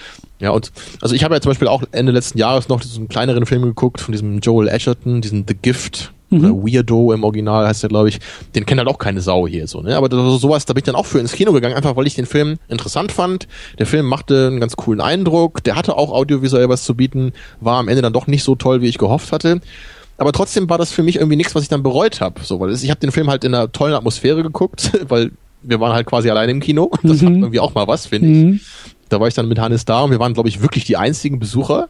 Ja, weil, weil, weil genau, da waren wir nämlich auch in der O-Ton-Vorstellung dieses Films, Mhm. die es immerhin gab hier. Dafür bin ich dann sogar mal in Cinemax gegangen und habe dem Drecksladen da mal ein bisschen Geld gegeben. Ja, aber das, das ist trotzdem, das war halt ein, ein schönes Erlebnis, auch wenn der Film eben nicht perfekt war. So ich, das Erlebnis mochte ich eben trotzdem. So, ich habe dem Film eine faire Chance gegeben. Er war nicht dumm oder so. Ja, aber es Und muss weißt halt du- eben nicht, wie du sagst, der riesen Blockbuster sein und nur dafür bemühe ich mich überhaupt noch ins Kino. Und jetzt stell dir vor, er wäre irgendwie nicht in einem seelenlosen Cinemax gelaufen, sondern im kleinen Programmkino und da wäre noch drumherum irgendwie was passiert. Du Ja. hättest vielleicht noch eine, eine liebevolle Einführung oder Einleitung irgendwie bekommen und danach hättest vielleicht irgendwie noch so ein, zwei Programmpunkte in dem Kino gegeben um diesen Film herum. Sei es jetzt so, so ein bisschen das, was wir ja irgendwie auch so als, als, als Service irgendwie liefern, so eine Diskussion um diesen Wir sind Film oder Dienstleister. ja, Dienstleistungsgewerbe, ja. Also Aber das, da hast, du hast so recht damit, weißt du, das, das, das ist halt sowas als Einstimmung für einen Film zu bekommen, das fände ich so toll. Weil ich, ich denke halt immer schon, also so Trailer finde ich halt auch cool, dass man sowas vorm Film sieht. So, wenn es nicht gerade der Deadpool-Trailer ist, dann bin ich normalerweise auch interessiert an den Film zumindest, auch wenn das nicht so mein Ding ist. Ähm, aber immer dieses, dann auch diese, diese, diese 20 Minuten Werbung, die du halt vor den großen Blockbustern immer hast. Ne? So, Ja. da, wenn du irgendwie Star Wars guckst, hast du so viel Werbung davor und dann auch noch die Trailer. Und da, da bin ich immer schon so ein bisschen genervt, wenn wir dann nicht mal zum Film kommen. Das Ja. ist halt nicht eine schöne Einstimmung. Ich denke mal, ich, ich, ich bin hierher gekommen, ich zahle Geld, ich kaufe vielleicht sogar noch was zu trinken vorne und dann muss ich mir auch noch 20 Minuten Werbung und Trailer angucken. So. Ja. Das ist, ich, ich denke irgendwie immer, entweder gucke ich mir Werbung an oder ich zahle Geld für irgendwas. Ne? Das ist so meine naive Sichtweise da drauf. Naja, aber wenn ich dann meinetwegen nach dem Werbeblock nochmal irgendwie so 10, 15 Minuten, ne, so wirklich so irgendwie eine Einführung zum Film hätte, ne, einen Rahmen, Ja. irgendwie sowas, das, Ja. das wäre, da wäre ich wieder viel mehr in Filmlaune erstmal. ja. Tja, Ach, aber ja. das Kino steckt in der Krise, du hast es gesagt. Ja, und ich sehe aber auch so, ich, wir stehen da ja nur so außen rum irgendwie, aber ich sehe da eigentlich echt noch so viele Möglichkeiten und Chancen und das will ich auch nicht, um das nochmal abzurunden. Äh, ich hoffe, dass uns auch Leute, Kinomacher oder Filmvorführer oder Menschen in dieser Branche irgendwie zuhören. Natürlich super gerne bei uns in den Kommentaren auch Feedback lassen. Und natürlich ist das auch nicht so einfach alles über den Kamm geschert, weil es gibt liebevolle Kinos, es gibt liebevolles Programm, es gibt auch, auch ja, äh, Programm und Kinos voller Seele und ein Beispiel ist eben dieses Studio Filmtheater da in Kiel, was ich sogar jetzt hier in Berlin sträflich vermisse. Äh, ich weiß, hier in Berlin gibt's auch solche Kinos dieser, dieser Qualität, die ich mir noch erschließen muss und finden muss, aber ähm, es ist halt, ja, es ist, es ist nicht alles hoffnungslos, aber ähm, Ähm, man muss, einfach glaub halt ich, eben ja. die, die traurige Angebot-Nachfrage-Geschichte. Ne? Die, die Leute kennen es halt, Blockbuster im Kino zu gucken. Ne? Und, und deswegen wollen sie vielleicht dann auch eher Blockbuster im Kino gucken. Das kann ja auch immer sein, dass das so ein bisschen zirkulär dadurch irgendwie auch wird. Ich weiß es nicht. Ich weiß halt eben nicht. Für mich ist das irgendwie noch ähm, so, ein, so, ein, so, ein, so ein Kampf, den ich nicht aufgeben will. Ich glaube schon, dass man da. Es gibt ja, glaube ich, noch, noch einen Mittelweg, ja. Du kannst irgendwas zwischen krassem Arthouse fahren und irgendwie, wie du sagst, und Ja. so eine Kinovorführung, bei der irgendwie drei Leute im Kino sitzen und das irgendwie auch so eingeplant ist und irgendwie dem krass überfüllten Blockbuster äh, im Multiplex, was irgendwie ja nur irgendwie Kommerzkacke ist. Dazwischen gibt's auch irgendwie was und ich glaube auch, dass man da mit guten Programmen und auch mit anspruchsvollen Programmen äh, und mit sehr, sehr viel Liebe auch echt eine Menge reißen kann. Und wie gesagt, und das ist hier keine bezahlte Werbung, sondern es ist wirklich so meine Meinung, dieses Kino in Kiel, das schafft eben beides. Ja. Ja. Die haben jetzt auch wirklich bei jedem großen Release fast haben sie jetzt auch immer die O-Ton-Vorstellung da im großen Kinosaal Ja. und die ist auch fast immer gut besucht so. Also hier bei, bei Headful Eight im O-Ton, da hatten sie sogar zwei Vorstellungen parallel und äh, ich musste trotzdem noch relativ am Rand sitzen, weil es so voll war. Das finde ich dann auch schön zu sehen, dass das halt immer mehr ähm, also das, das ist für mich immer so ein Schritt in die richtige Richtung. Ich denke mal, wenn die Leute Ja. wenn die Leute O-Ton sehen wollen bei ihren Filmen, dann sind das für mich, glaube ich, Leute, die wollen nicht einfach nur irgend so eine stumpfe Berieselung haben in ihren Filmen, Ja. sondern die wollen auch ein bisschen was Artistisches erleben dabei. Ja, und ich- und das- ob das jetzt mit Untertiteln oder ohne ist, ist ja egal, aber Ja. die wollen das Schauspiel auch in Gänze erleben dann. Genau, und das ist für mich eben auch so der Punkt. Ich glaube nämlich auch nicht, dass da irgendwie, dass man da von verlorenen Generationen oder von einem verlorenen Publikum sprechen kann. Ich glaube einfach, dass das Publikum locker einfach mal so zehn Jahre komplett vernachlässigt wurde ähm, und es aber nicht komplett weg ist, sondern es sich wieder erschließen lässt, wenn man eben mit sehr, sehr viel Liebe da wieder, wieder rangeht, weil, ähm, wie erwähnt, also die Alternativen sind so vielfältig und die Verwertungsketten sind so gering geworden, dass man halt wenn man eben keine Kompromisse eingehen will oder eben ähm, dieses, dieses ähm, Erlebnis sehr stark seinen eigenen Bedürfnissen anpassen will, dann hat man da auch andere Möglichkeiten, als eben ins Kino zu gehen. Und damit meine ich jetzt nicht illegal den Film für umsonst zu streamen, sondern einfach zu sagen, nee, ich will das Ding im O-Ton irgendwie gucken. Ich will nicht dafür irgendwie in die deutsche Vorführung gehen, in das Kino, was bei mir um die Ecke ist oder so. Dann warte ich lieber ein halbes Jahr oder drei Monate, um ihn so zu gucken, wie ich ihn gucken will. Das war bei mir jetzt zum Beispiel so bei dem äh, Creed heißt er doch, ne? Der neue Ja. Rocky-Film. Der interessiert mich halt auch. So, da, da muss ich jetzt auch nicht unbedingt für ins Kino gehen. Ich hätte es mir überlegt, wenn ich jetzt halt hier im Studio eine O-Ton-Vorstellung erwischt hätte. Ja.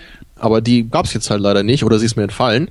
Und dann habe ich mir jetzt gesagt, okay, dann, dann lasse ich das. So, den, den will ich nicht auf Deutsch gucken. Ja. Das, äh, wenn ich hoffe mal, dass das zumindest ein Film ist, der durch Acting auch getrieben ist, zu großen Teilen und durch Ak Akzent äh, der Figuren und so. Deswegen, nee, da, da ist mir dann der O-Ton einfach auch wichtig genug. Und dann, dann, dann bin ich dann auch wirklich jemand, der dann sagt, dann, dann lieber im O-Ton zu Hause als ähm, ja, äh, auf Deutsch im Kino.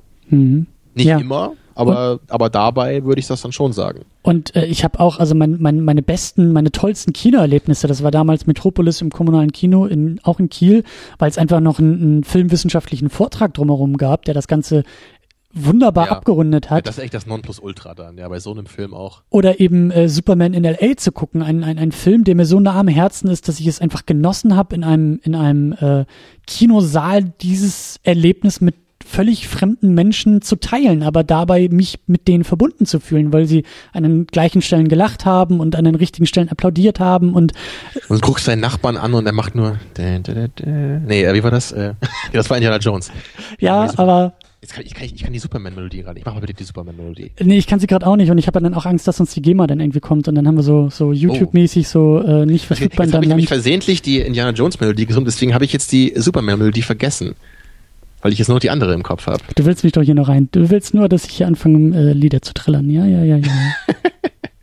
Genau, singen sie mit Lyrics. ja. Ähm, nee, aber das, das, ja, wir, wir, wir sind uns da einig. Wir wollen, wir wollen, wir wollen was im Kino sehen und wir wollen das Kino auch nicht, ähm, wir wollen das Kino behalten. Tja. Hm. Ja, aber als ich, ich bin ja in, in Rothenburg-Wimme aufgewachsen, vielleicht kennt das ja der eine oder andere, das ist halt so ein kleines Kaff in Niedersachsen, so eine Kreisstadt.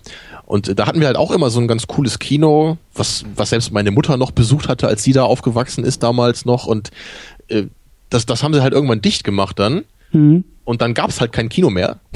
Also das war, das war halt schon irre. So, da war, ich meine, da war, damals war ich Schüler und äh, ich habe halt auf, naja, im Dorf war es nicht, aber halt eben in so einer Kreisstadt gewohnt und das nächste Kino war, glaube ich, ja, das war dann in Bremen oder in Pferden oder so. Also es war dann so um die 50 Kilometer weit weg. Ja. Ne, das war halt schon cool, äh, nicht so cool, weil du dann echt dir Gedanken gemacht hast, okay, ich muss halt wirklich Ja. immer so einen riesigen Trip planen, wenn Ja. ich wirklich mal einen Film im Kino gucken will. Ja. Und dann ist das halt immer gleich so eine riesen Aktion, ne? Dann musste ich mit Leuten treffen, dann fahren, verabreden und so und nicht eben dieses, hey, lass doch mal hier nachher um die Ecke ins Kino gehen, ne? Und danach laufe ich nach Hause so und unterhalte mich noch über den Film. Also das war schon ein bisschen bitter dann. Ja. Deswegen bin ich jetzt froh, in der großen Metropole Kiel zu wohnen, in der es drei Kinos gibt. Und eins davon sehr, sehr gut. Ich meine, das, das ähm, Ja, ich meine, das Metro ist Metro ist auch gut, ja. Wir müssen jetzt nicht über die Kieler, Kieler Kinos reden, was wahrscheinlich nicht so viel interessiert. Aber zwei der drei großen Kinos sind eher so kleinere Kinos. Ja. Eine coole Aussage, oder? Und zwei der drei großen Kinos sind vor allen Dingen gute Kinos. Eben. Aber gut. Ein, ein, ein Satz noch zu dem, zu dem Metro-Kino. Das finde ich halt echt cool. Da haben wir ja, glaube ich, Prometheus geguckt damals. Und die haben halt so ein so ein Kinosaal, der ist halt auch so eine Theaterbühne. Ja. Und das finde ich super geil. Ja. Dass sie, das ist so, so diese, dieser leichte Halbkreis, ne, den man so hat mit den Stühlen die davor stehen und dann diese Bühne und dahinter ist dann so ein, so ein Vorhang, der noch dann aufgemacht wird, wo dann der Film läuft, hat auch richtig was, finde ich. Und die machen Kinofrühstück, was auch geil ist. Ich habe es leider nie geschafft, das in Kiel mal zu machen, aber das ist irgendwie Wochenende und du gehst, glaube ich, dann um 10 Uhr hin oder so oder um 9, dann frühstückst du irgendwie eine Stunde, anderthalb und dann geht's ins Kino. Das ist, also. Ja, auch eine irre Idee. Da ja, bin ich aber. noch nicht wach, aber. Nein, aber ich das. Eher, ich wäre eher für so ein Kino-Dinner, glaube ich. Aber das ist, das ist genau die Idee, genau der Spirit, bei dem ich sage, so, Kino ist mehr als einfach nur Press Play and Watch a Movie. So. Kino ist Kultur ja. und Kino ist eben auch, ja, menschliche Kultur. Und das gehört zelebriert. Und um jetzt den Bogen wieder zurückzuschlagen, in meinen Augen schafft es Tarantino hier mit dieser 70 Millimeter Fassung eben genau das, auch ein, auch ein Dialog wieder anzutreten. Ich meine, wir haben jetzt über das Kino auf einmal wieder geredet und ich hoffe, dass das irgendwie auch nachhaltig irgendwie hängen bleibt. Das heißt nicht, dass jeder Film jetzt so ins Kino kommen muss, wie er das gemacht hat, mit 70 Millimeter und Roadshow und bla, aber ich hoffe, dass wir da alle irgendwie Lehren draus ziehen und auch, dass die Industrie da eine Lehre draus zieht und merkt, dass es dafür auch einen Markt gibt ja. und dass wir auch bereit sind, dafür ein Premium zu bezahlen und Premium zu erleben und eben nicht nur für Premium 3D, was halt ja. meistens Müll ist so, so Liebe zum Kino eben durch sowas zu erkennen, finde ich halt schön. Genauso wie ich einfach auch schön finde, wenn, wenn man eben bei, bei den Filmemachern erkennt, dass die einfach eine Liebe zum Film haben. Ja. Ja, einfach wenn ich bei, wenn ich bei Dark Knight irgendwie sehe, dass da eben so eine kleine Referenz an Heat dran ist, die halt einfach überhaupt nicht hätte sein müssen in einem Superheldenfilm. Aber dass einfach sowas da ist, dass eben der Regisseur zeigt, so hey, diesen anderen Film, den kenne ich auch und den finde ich wirklich cool und ich mache mir da ein bisschen ja. Gedanken zu. Ich will einfach Filme von solchen Leuten sehen, ne? Das, das, das eben, so, und Tarantino ist eben auch so jemand, wo ich das Gefühl habe, ne, das ist, er ist einfach das perfekte Klischee mit, ich habe in der Videothek gearbeitet und habe dann selber angefangen, Filme zu machen. Ja. Aber das ist mir dann, mir ist auch völlig egal, ob ich ihn jetzt irgendwie persönlich sympathisch finde oder ob mir da irgendwie ein Urteil zu anmaße oder was auch immer diese Einstellung da in Bezug auf das Medium, auf das Kino, auf den Film an sich, das ist einfach das, was ich so toll finde an ihm ja. und mir wirklich mehr bei anderen Filmemachern wünschen würde. Und dass sie vielleicht dann auch sagen, so hey, so ich lasse mir sowas aber nicht bieten, wenn ich hier nur vom Studio erzählt bekomme, was ich hier alles zu machen habe oder so, dann könnt ihr den Film mit jemand anders machen. So ja. mache ich meine Filme nicht oder einfach solche Sachen. Ja. Oder ich will meinen komischen Film nicht in 3D im Kino zeigen müssen, so das brauche ich nicht oder was auch immer. Ja. Ja. So. Ach, schön. War lange heute. Wie immer, Tamino. Wie immer.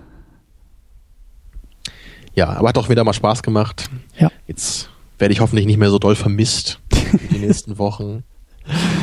ja, ja. Ja, in nächster Zeit kommt auch gar nicht so was Dolles raus, oder? Jetzt so in den nächsten Wochen, Monaten. Naja, in zwei Wochen äh, sitze also, ich im Kino, um Deadpool zu gucken. Ich meine, off-topic muss ich da jetzt schon nochmal nachfragen. Also, ich weiß gar nicht, wie ich das in Worte fassen soll, aber meinst du, dass der Film dir gefallen könnte? Oh, es fühlt sich falsch an, das überhaupt zu fragen, aber. Du, ich, ähm, ich sehe Potenzial in alle Richtungen. Okay. Ja, und so ein, so ein R-rated Superheldenfilm, der dann auch noch extrem meta ist, ist vielversprechend, weil es wirklich einfach mal was anderes ist, hoffentlich sein könnte kann aber auch voll nach hinten losgehen und viele, viele Gags in den Trailern sind einfach ich, ich, das, zum das war so, so Zähneknirschen. Comedy, so Deadpool steht irgendwie daneben und kommentiert gerade, was passiert. So, so, ja, oh ich sag ja, das kann auch echt ja. wehtun, aber ich bin gespannt. Also ich habe eher Bock auf den als jetzt irgendwie, weiß ich nicht, der nächste X-Men ist mir jetzt nicht so, schockt mich jetzt nicht so an, der Batman vs. Superman ist jetzt, naja, ist wieder... Interessiert mich jetzt auch nicht, aber ich werde mir sicherlich eher den X-Men-Film angucken als Deadpool. Tja. Ja. Tja. Müssen wir jetzt nicht weiter auf. Äh, nein, nein, wir sind auch schon. Sendung gerade auf so einer schönen Note beendet. Und wir sind auch schon lange über der Zeit, glaube ich. Wir, wir müssen hier langsam den Sack zumachen. Ja, denke ich auch. Sehr also schön. hat Spaß gemacht, mal wieder mit dir zu plaudern. Ja.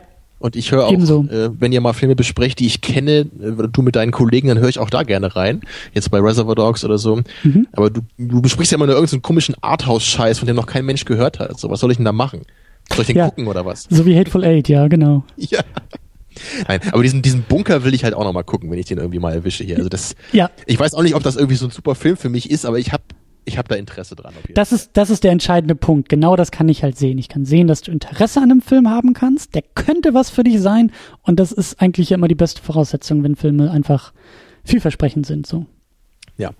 Also, was nächste Woche kommt, können wir, glaube ich, noch nicht sagen. Oder kannst du es schon sagen? Äh, ich habe gerade überhaupt keinen Überblick mehr. Äh, ich glaube, dass die nächste Sendung, die wir veröffentlichen werden, äh, das Valentine Special, glaube ich, ist zu äh, Fifty Shades of Grey, was ich schon vor einer Zeit aufgenommen habe, mit der guten äh, Sandra, die auch über den Film geblockt hat. Und äh, da, da darfst du dich auch drauf freuen. Das ist wieder so Therapie. Das Muss man so, den Film gesehen haben, um Nein. damit. Also, das kann ich mir auch so anhören. Ja, ich glaube, die Enttäuschung, die kommt auch so rüber. Also, Okay, dann Freu dich drauf. Subi. sehr schön. Ja, dann, dann hoffe ich, dass wir auch in den nächsten Wochen dann noch mal irgendwas finden, wo wir noch mal zusammen zu, zu Ja, plaudern können. davon gehe ich aus. noch. Ja. Ja, so. Super. Macht's gut, ihr da draußen, und geht wieder mal öfter ins Kino, aber eben zu den richtigen Filmen. Und zu den Das richtigen. Kinos. Genau. Also schwierige Aufgabe. Ja. Muss man zwei Sachen erledigen. Ja. Gut, dann äh, macht's gut und bis zum nächsten Mal. Jo. Ciao, ciao. Ciao.